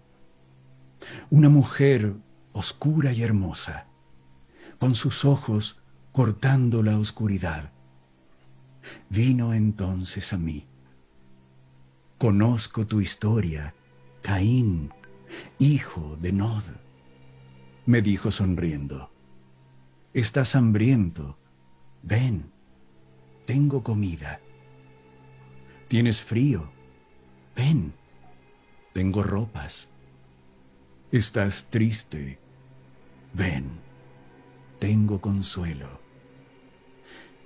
¿Quién podría consolar a alguien tan maldito como yo? ¿Quién me vestirá? ¿Quién me alimentaría? Soy la primera esposa de tu padre quien discutió con aquel en lo alto y obtuvo la libertad en la oscuridad. Yo soy Lilith. Una vez tuve frío y no hubo calor para mí. Una vez tuve hambre y no hubo comida para mí. Una vez estuve triste y no hubo consuelo para mí. Con ella me llevó, me alimentó y me vistió, y en sus brazos encontré consuelo. Lloré hasta que la sangre goteaba desde mis ojos, y ella con sus besos las llevó lejos. Wow, wow, wow, wow. Diría, diría Jorge, o sea, vean esto me encantó, me fascinó. estoy encantado. Freddy está llorando, Freddy está llorando. Eh, no, sí, la verdad es que me encanta, me encanta. Miren, ¿sabes qué pasa? Que de verdad sí cautiva con su voz, o sea, eh, tiene el poder de trasladarnos a otras situaciones, no sé. A otra época. Sí, está fabuloso. Me, trasladé a otra época. Eh, o sea, lo escuchas y puedes irte así. Y así, y te vas. Sí, no, y aparte, han visto una escena, digo, voy a hablar un poquito de, cine, donde de Ratatouille, donde le dan de comer el platillo final a este, ah, al que, bueno, al que va a hacer su investigación de esto. Y yo escuchando, yo me quedé así de... la primera, exactamente, la, primera vez que leí el libro de Not, y justamente en mi cabeza así sonaba la narrativa. Es así de, wow. O sea, estar, estar ahí otra vez es, fascinante. La verdad es que gracias, gracias, gracias por dedicarnos ese fragmento tuyo, esa voz que de verdad está increíble. Y un poco de mi lado, sé que ya por ahí Jorge eh, está también midiendo las cuestiones del tiempo. Yo estoy encantado con esto y me seguiría toda la madrugada de ser posible. Pero me gustaría también compartirte un poco, no sé si, si haya llegado esta literatura. Yo digo que es muy mexicana porque el autor es enteramente mexicano, tiene, estuvo mucho tiempo aquí en Ciudad de México en un espacio dedicado precisamente para la cultura underground que se le conoce como el Chopo.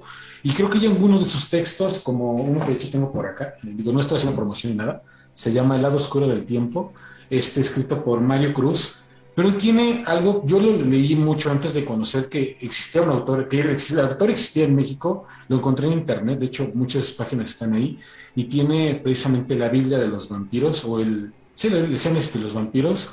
Y justamente a mí me cautivó porque retoma como mucho de lo que es el libro de Not en cierta manera y te habla todavía un pasos atrás. O sea, antes del todo, de que algo iniciara, de que la rueda del tiempo empezara a caminar y lo va y en diferentes libros te va hablando precisamente como de ese, de ese te va incluyendo dentro de toda la narrativa el Génesis, pero hay uno de sus libros, que fue el primero que yo compré, de hecho firmado por él, afortunadamente. Este, quiero compartirte un fragmentito. Ojalá, no sé si en internet exista, si el lector ya exista, si algún tuvieras oportunidad, un día nos ponemos de acuerdo, te busco una copia y te la mando. Me encantaría que, que vieras esta parte, no sé si la conozcas, pero si no, te invito a que un día le des una oportunidad. Y se llama justamente así, el testamento de Caín. Yo no sé, este, obviamente aquí la narrativa, yo no tengo esa tremenda voz, pero voy a intentar compartirte un poco de lo que dice. Y dice, ¿recuerdas la oscuridad? Ella te proporcionó alivio y protección. Permanecías latente en la no conciencia. Como formabas parte de la nada, la mentira del amor no podía herirte. No podías sufrir ni pensar, ni siquiera cometer un crimen. Pero alguien te juzgó y te contó culpable. El núcleo de la célula, el ADN, redactó la sentencia. Vivirás. Ser ignorado sin pasados ni mañana grito que crece y no descansa. Del cadalso cuelga un cordón umbilical, no hay escape. El verdugo inmortal clava el cordón en tu abdomen. Antes de recibir el veneno de la vida, se te concede visualizar cómo es el escenario donde pasarás 10, 30 o 60 años de condena. Es un molino de viento sobre la llanura de la eternidad. Sus aspas giran sin descanso, procesando al género humano cada vuelta es una vida, cada giro una esperanza muerta. Y digo, sí, pero es un poquito de la narrativa dentro del testamento de Caín y mucho más que, digo, a mí me fascinan y me abrió un poquito más a lo personal como el panorama de la escena vampírica de lo que la, literatura clásica tiene. Y digo, yo conozco al autor, ahorita no es mi amigo ni nada, le he platicado con él, estaba precisamente en el Chopo muchos años y si yo siento que si un día se hubieran cruzado, quién sabe, a lo mejor en otra dimensión, hubieran hecho las mejores migas del mundo. Me recuerdas mucho a esa imagen las pocas veces que iba a platicar con él y la narrativa, pues bueno, independientemente de todo, es buenísima. Y ojalá un día quisieras escribir, creo que tienes todo el talento para dedicarnos unas líneas propias. No, no, no, no. sé hacer muchas cosas, eh, menos dos en especial. No puedo escribir ni puedo cocinar. No sirvo para eso. No sé, es cuestión de intentarlo. es cierto. Eh... Qué lástima, sinceramente yo creo que sí lo puede intentar. Voy a hacer una pregunta. ¿Creen ustedes que me parezco a Marilyn Manson? ¿Quién te dijo eso? A ver. ¿Quién? Sí, los haters seguramente. Los haters en las redes y alguien por ahí pero, pero para mí sería un halago que me dijeran que me parezco a Marilyn. No fue para mí una, una burla ni fue una ofensa, fue para mí un honor porque admiro a Marilyn Manson, admiro a Derbez, me he reído mucho con Derbez, río mucho. ¿Ya viste Darkness? ¿Viste tú? Y, les digo, como, como fanático de Marilyn Manson, y ahí están todos sus discos. No, güey. Eh, ver Marilyn Manson me ha hecho reír mucho, porque ese personaje es fabuloso. Y, por ahí me han dicho un par de veces que parezco Marilyn Manson. Y yo me veo parecido, sí. Es que, ¿sabes qué? Cabellera larga, eh, facciones un poquito, pero realmente, pues Marilyn Manson era una o sea, era burla. Sí, es que él está dedicado a eso, es la comedia, a exagerar lo del talle. Y de hecho, voy a echar de cabeza a nuestro productor, a, nuestro diseñador, digo a nuestro diseñador, perdón, aquí, el que se encarga de toda la parte del diseño de qué sé yo, porque él, nos decía un poquito de eso. Este dice, es que siento que se parece y así de, no digas cosas. también me gusta mucho Derbez, pero sí fue así de, a ver, te voy a dar tus cachetadas. Pero bueno, ya está por hecho, ahorita deja entrar, ahorita entra, ahorita lo regañamos también acá. Pero, qué, buena respuesta. Son. No, ah, no, claro. menos a menos que les digan. Gracias por la invitación. Estoy muy contento. Quiero decirles que este día 20 estaremos tocando en el patio de la escuela secundaria de Zacatepas. 4, 6 y 8 de la noche. ¿Y tú quién eres? Wow. ¿Cómo, ¿Cómo llegó Marilyn Manson a Argentina? Yo tengo esa duda. ¿Qué fue lo que pasó? ¿Qué fue lo que pasó? ¿Cómo llegó Marilyn Manson aquí? Sí. Sí, sí, sí. Argentina. En Argentina es muy famosa la familia Peluche. Ok. Todos nos hemos reído mucho con la familia Peluche y todos admiramos y soy una de las personas que afirma que Derbez mejoró el personaje de burro. Claro, sí. Totalmente. Burro no sería burro. Eugenio Derbez. admiro a, a Eddie Murphy con lo que él sabe hacer. Él hace la voz original de burro. La voz original de burro no le da nada a Burro. Derbez le da todo a Burro.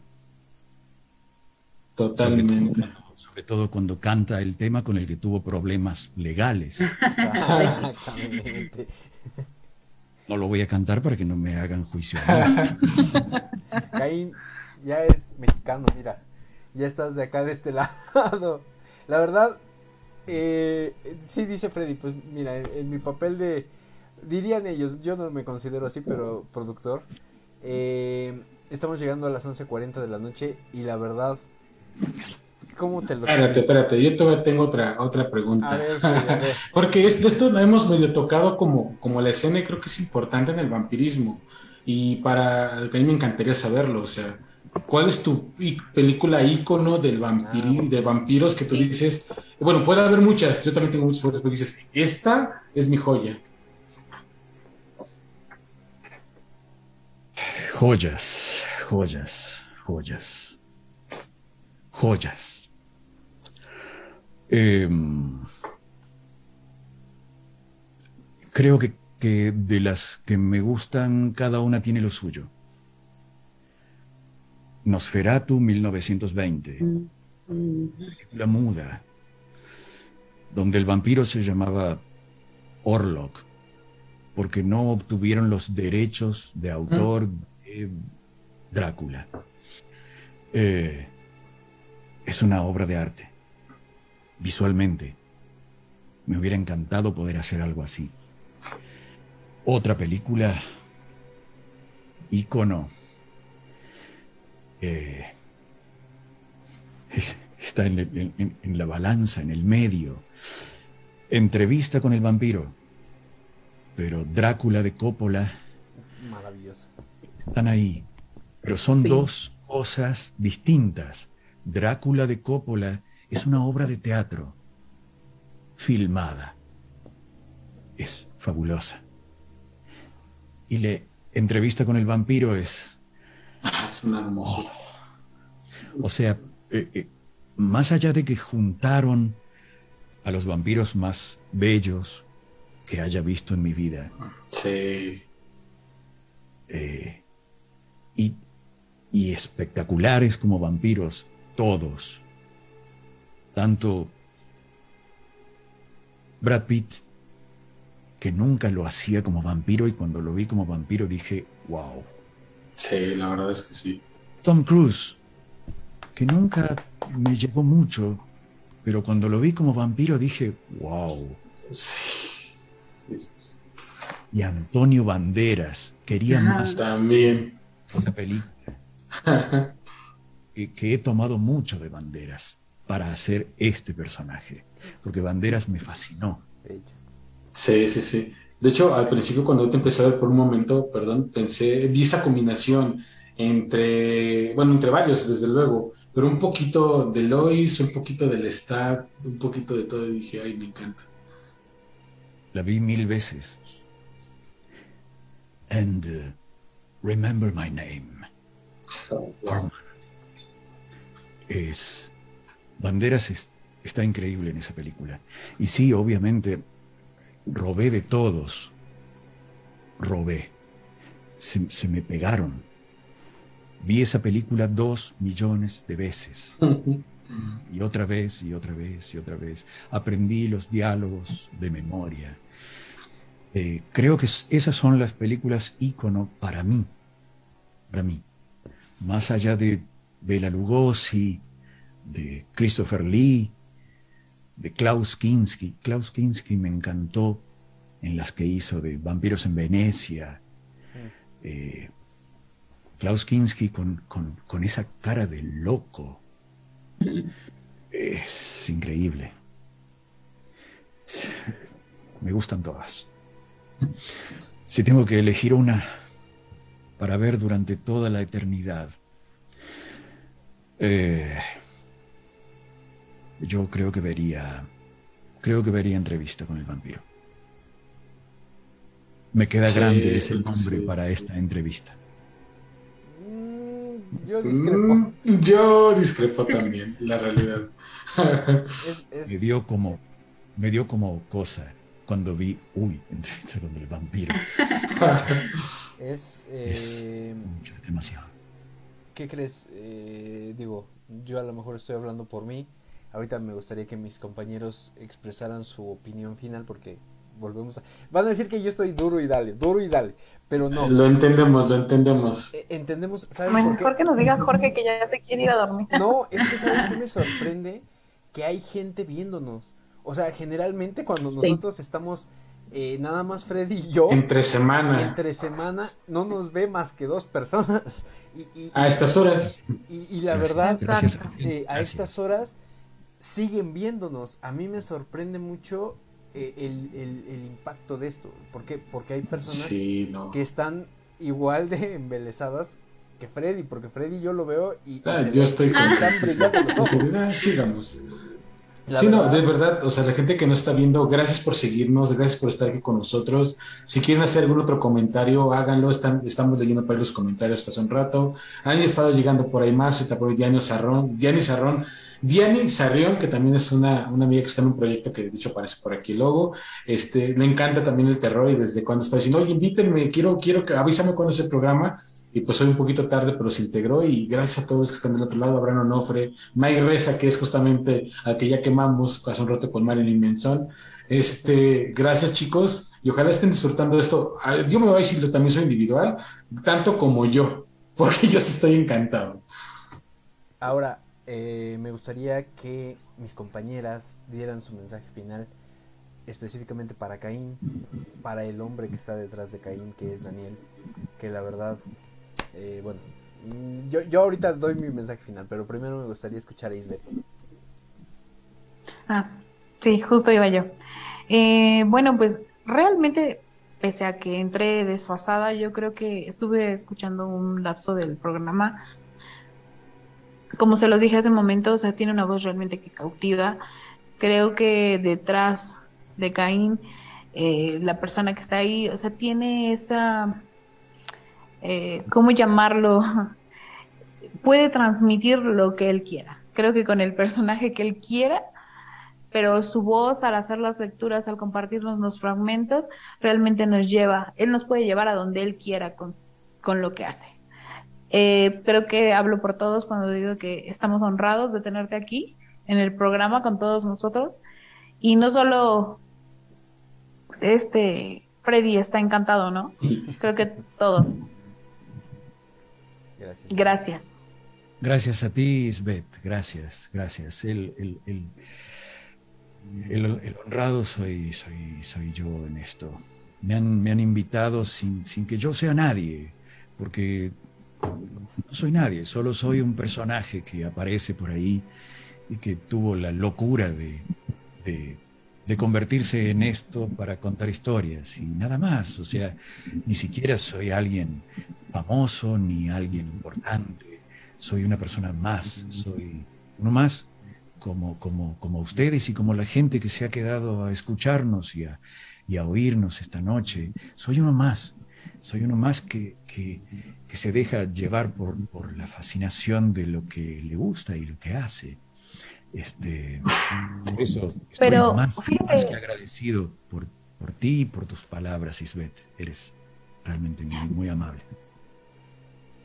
Fíjate que todo, yo considero que todavía más valioso aún que, o sea, desde el hecho en el que desde tu perspectiva dices, no soy nadie, hay personas que han trabajado para hacer alguien, eh, transmitir ciertas cosas, pero tú en unos instantes a nosotros y creo que a las personas que nos estuvieron viendo a lo largo del programa, les has dejado y les has transmitido más que cualquier otro. Gracias. Sí, sí, sí. Es, lo, lo digo, no es un cliché, no es una frase hecha para que lo entiendan, pero les digo que cuando cuento historias pienso en la gente que va a estar del otro lado escuchando. Lo hago con, amor, lo hago con, pasión, lo hago con todo lo mejor que puedo para que quien sea que se quede a escuchar eh, lo sienta y le, transmita algo, le dé algo, le dé algo bueno en, el día. Eh, la idea es eso. les contaba a los chicos, a Jorge y Freddy, que antes de que llegues, Isbeth, que yo tengo 30 años de radio. Hice 30 años, trabajé en radio. Y, y, bueno, eso me ayuda a hacer esto, pero, pero también lo hice así. Eh, la, necesidad de conectarme con la gente, de contar algo, de, de transmitir el ida y vuelta, eso es lo que me fascina de todo esto. Y bueno, y, hoy, gracias a, esto que hago, que parece una tontera en, TikTok, eh, bueno, los conocí a ustedes y estamos acá juntos. Qué bueno. Sí, la verdad. Elena, por favor. Bueno, yo quería decir que, em, bueno, yo soy una persona como muy empática, muy analítica, me gusta mucho analizar a los demás y de lo que he escuchado hoy se me quedaron varias cosas con las que me identifico contigo. Em, a mí tampoco me criaron mis papás. Eh, también he hecho arte que no ha sido muy bien recibido. y, y, entiendo por un lado lo que es ser raro, ¿verdad? Lo que es ser así como desde niño, raro, con gustos diferentes, eh, que al principio uno se siente muy marginado, pero que conforme uno va creciendo como que se empodera de eso, ¿verdad? Pero que al fin y al cabo a ver, aquí ahorita estamos como en un momento en donde todos estamos fascinados contigo, pero ya luego vas a volver a tu vida real y como dijiste, mis vecinos, no es que yo ando así por la vida, ¿verdad? Entonces, luego uno regresa al mundo real y es como que, bueno, tengo este lado de mí que a mucha gente no le gusta y me siguen haciendo sentir raro. Pero yo creo que, que es valioso que siempre te recuerdes a ti mismo que uno puede encontrar sus tribus en este mundo. Y siempre va a haber gente que te va a recibir muy bien. Gracias al Internet podemos encontrar gente que está del otro lado del mundo y que dicen, amo lo que haces y uno dice, wow, alguien ama lo que yo hago, ¿verdad? Entonces, es genial, es genial que seas como eres. Yo pienso que eres una persona genial. Eh, siento que todo esto que decías de que has tenido que hacer todo, toda tu casa desde los cimientos, siempre he pensado que las casas son una metáfora de nuestra vida. Entonces, me imagino que has tenido que construirte a ti mismo solito, desde abajo hacia, hacia arriba, y ahí sigues en ese proceso. Todos siempre estamos así. Entonces, bueno, yo sí quería decirte como que número uno, me parece que eres alguien resiliente, alguien muy creativo, obviamente, también muy analítico y en general como toda esta mística que transmites con tu personalidad Obviamente es un personaje, pero yo creo que es en estos momentos en los que te dejas llevar como estas partes de ti que no le muestras a los demás en tu día a día. Entonces, muchas gracias por compartir eso con el mundo, porque de verdad hay gente que lo aprecia mucho como nosotros y, y no dejes que la gente como en el mundo real, entre comillas, apague eso que tienes. Gracias, Elena, gracias. Gracias por, por por lo que hiciste por mí hoy también, ¿no? Leyendo mi carta. Y seguramente habrá oportunidad de algunas más. Eh, y gracias por, por, todo lo que dices. Y sí, te veía muy callada y analizando todo y mirando. Así es, Freddy, querido. Adelante, por favor, Freddy. Yo sé, yo sé que tú quieres, yo sé que quieres. Claro, yo quisiera que esto no se terminara, pero ya que vamos y aprovechamos, este, Caín, Daniel, de verdad, muchas gracias por regalarnos este espacio de tu tiempo. Yo sé que igual que, que yo disfrutas el, espacio nocturno, pero el tiempo es invaluable y hoy nos regalaste ya mucho nos has regalado bastante, no lo dejes, por favor, lo más que puedas. Digo, yo sé que tenemos muchas cosas en el día, pero cada que puedas, por favor, mantente ahí. Yo disfruto de tu contenido y creo que tú has sido la persona que ha palpado que no solamente yo, habemos muchísimos locos allá afuera que nos fascina lo que haces y la verdad es que ese trabajo, ese esfuerzo, eso que tú le imprimes, al menos hasta hoy de TikTok, sobre todo por la pandemia que hemos vivido, he estado muy metido ahí. No había encontrado algo que me atrapara tanto de una de la escena oscura como tu contenido y de verdad que de, ese corazón oscuro a corazón oscuro te lo agradezco como no tienes una idea. Ojalá no sea ni la primera ni última que nos quieras acompañar un día por acá, tengamos otra posibilidad, porque la verdad es que yo quedé fascinado y te lo vuelvo a decir, nada más vi que se encendió tu cámara antes de iniciar el programa, yo dije, ¡au! La piel chinita, o sea, yo encantado y la verdad es que ojalá también te hayamos hecho pasar un muy buen rato, porque por lo menos toda la gente que estamos de este lado, incluyéndome obviamente yo, te estamos muy agradecidos por tu tiempo y por tu personaje y también la persona que hay detrás de Caín, porque te lo decía hace un rato, o sea, vuelas, eres vampiro realmente, o sea, hay mucho, mucho que estás aportando y eso es fascinante. Gracias. Gracias, Freddy, querido. Gracias. Este, y bueno, eh, es, es, como lo decías recién. Este es el primer encuentro. Espero que haya más. Me sentí muy bien con ustedes. Eh, me, me hace bien conversar con ustedes. Me hace muy bien saber que, que, que yo doy algo y que hay algo de regreso también. Y hay mucho de regreso hay un ida y vuelta. La radio es eso, un ida y vuelta. Y esto de contar historias y de las redes es un ida y vuelta. Y por eso será para mí un honor estar nuevamente con ustedes cuando quieran, cuando gusten, avísenme, yo cuando quieran que me sume, ya sea como, como vampiro o como humano. Como humano no les voy a gustar, soy peor. Pero gracias, gracias Freddy querido. Gracias, Caín. Jorge. Ok.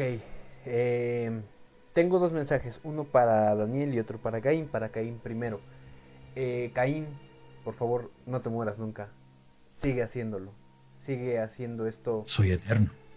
Sigue siendo eterno, sigue siendo tus videos, sigue haciendo tu contenido. Si tienes algún proyecto, como dice, eh, como decías hace ratito, con respecto a un, un cortometraje y eso, em, de eso se trata también nuestro programa de conectar gente. Y bueno, hace un ratito eh, comentaba también eh, este, ¿Abraham? que le interesaba, a lo mejor pueden hacer algo.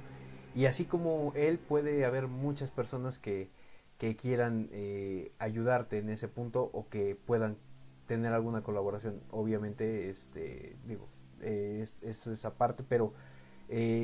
Ojalá se pueda, Caín, por favor, no dejes de hacer lo que haces y ahora va para Daniel. Daniel, no dejes de hacer lo que amas.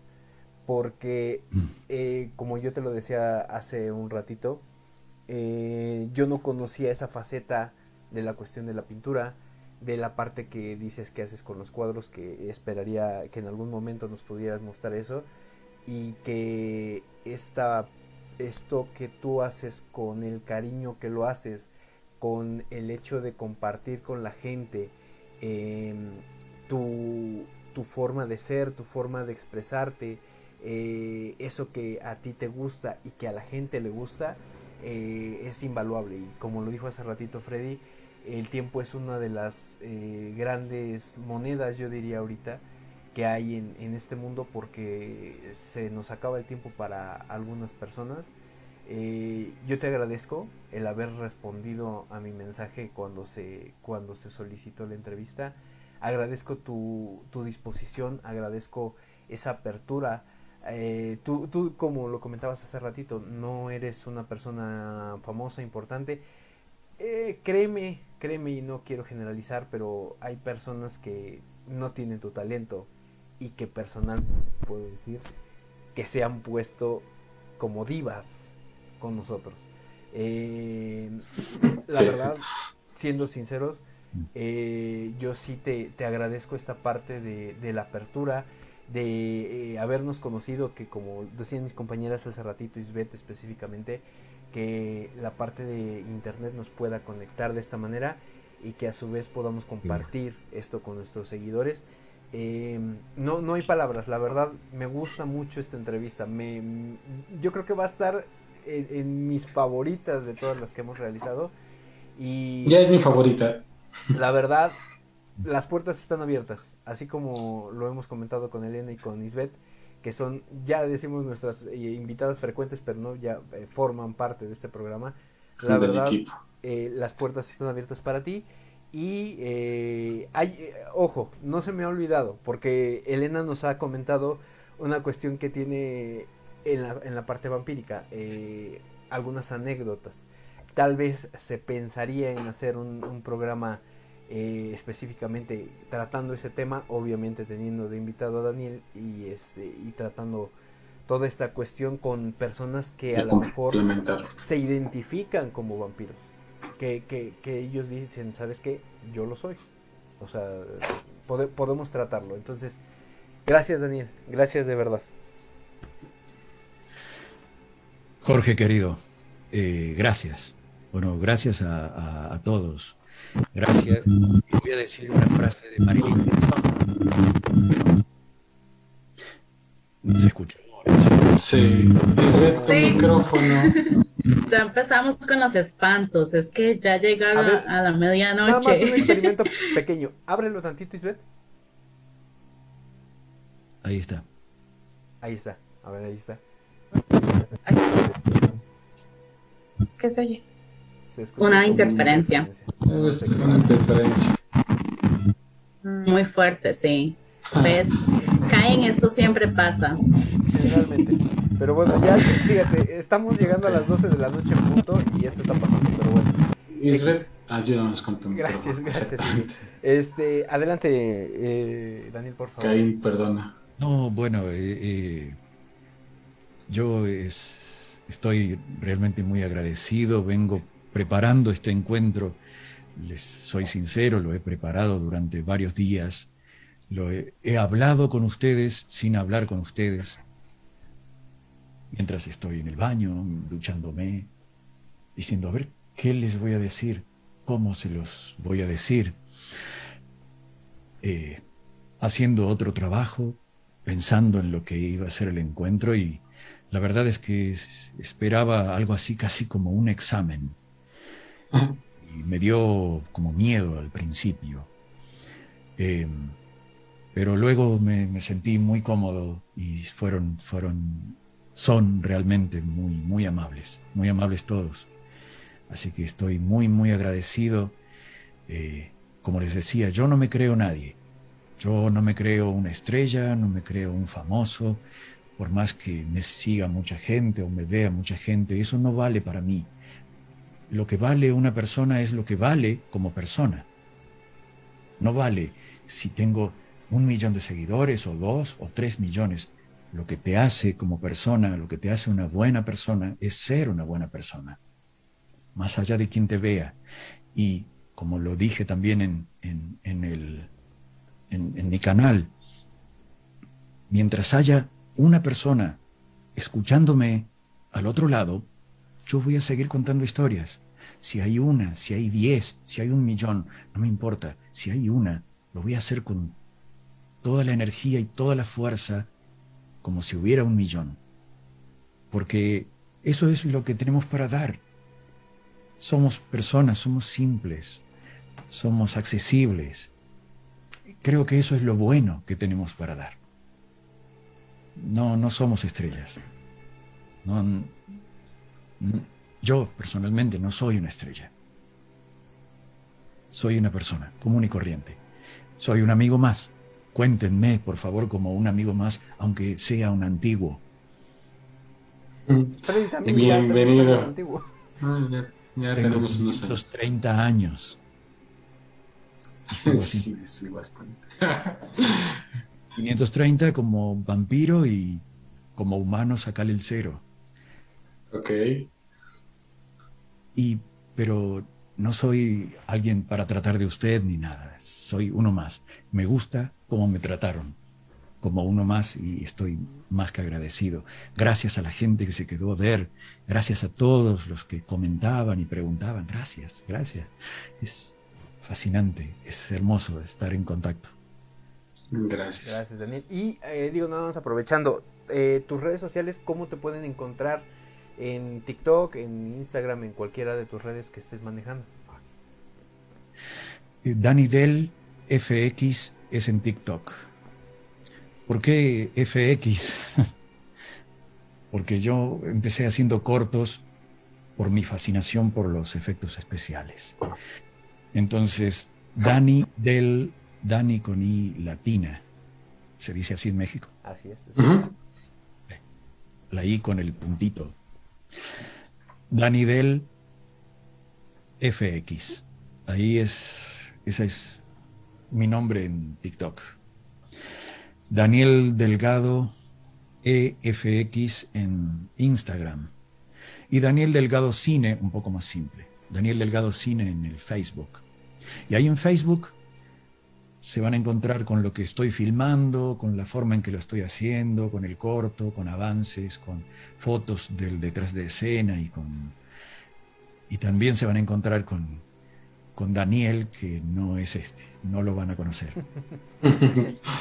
Perfecto. Pues gracias, gracias Daniel. Y ahora, chicas, por favor, con sus redes sociales para que también la sigan. Primero, Isbeth, por favor. Voy a anotar. Adelante.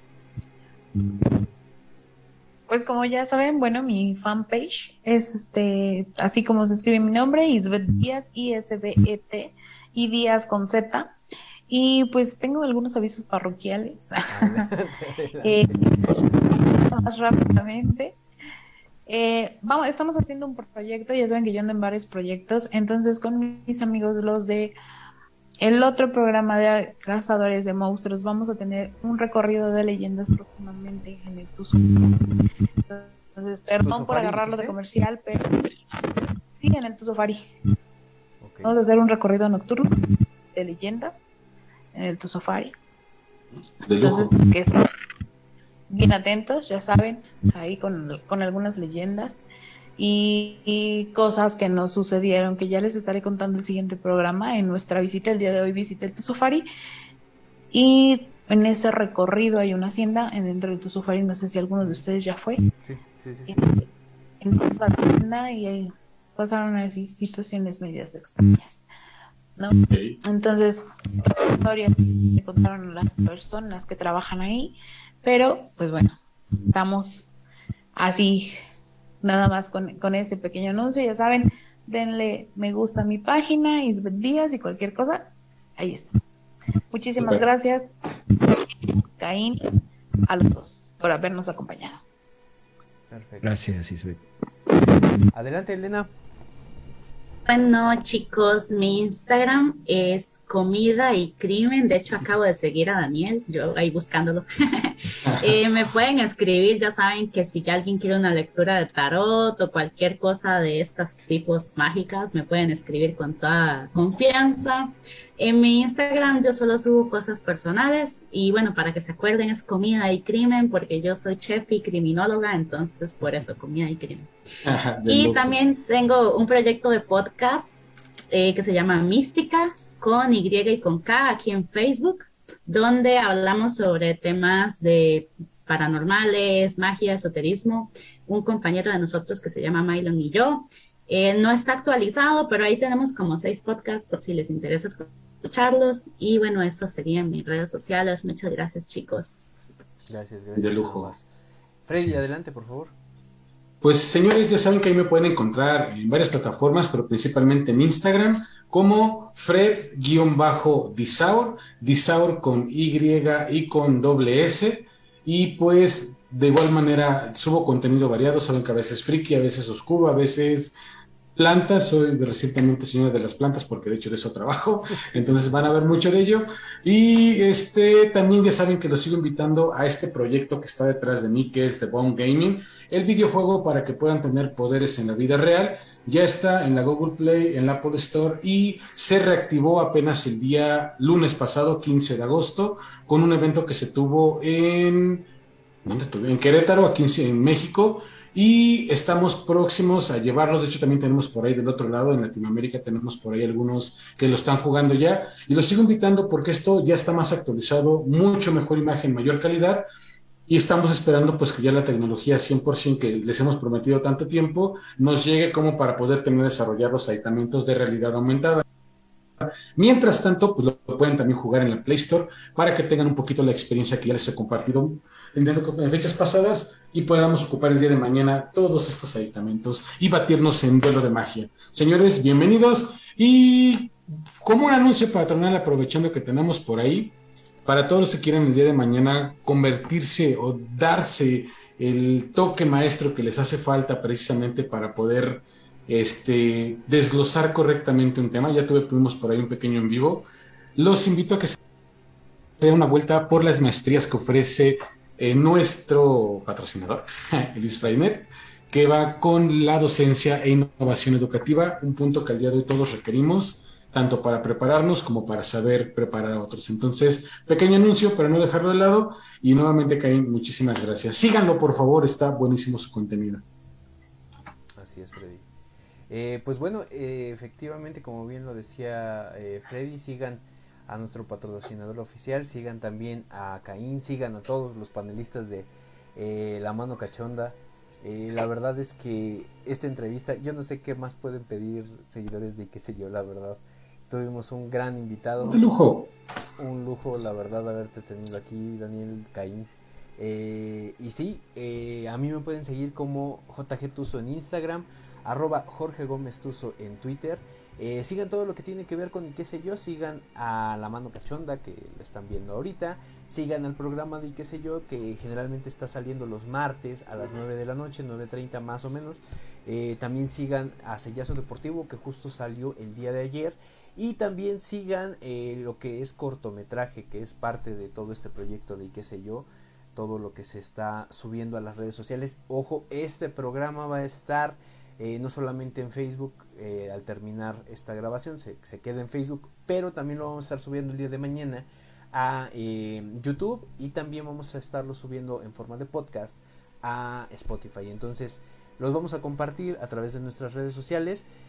sigan todo lo que tiene que ver con estas entrevistas tan grandes que de verdad estamos consiguiendo para ustedes. Gracias Daniel de nuevo.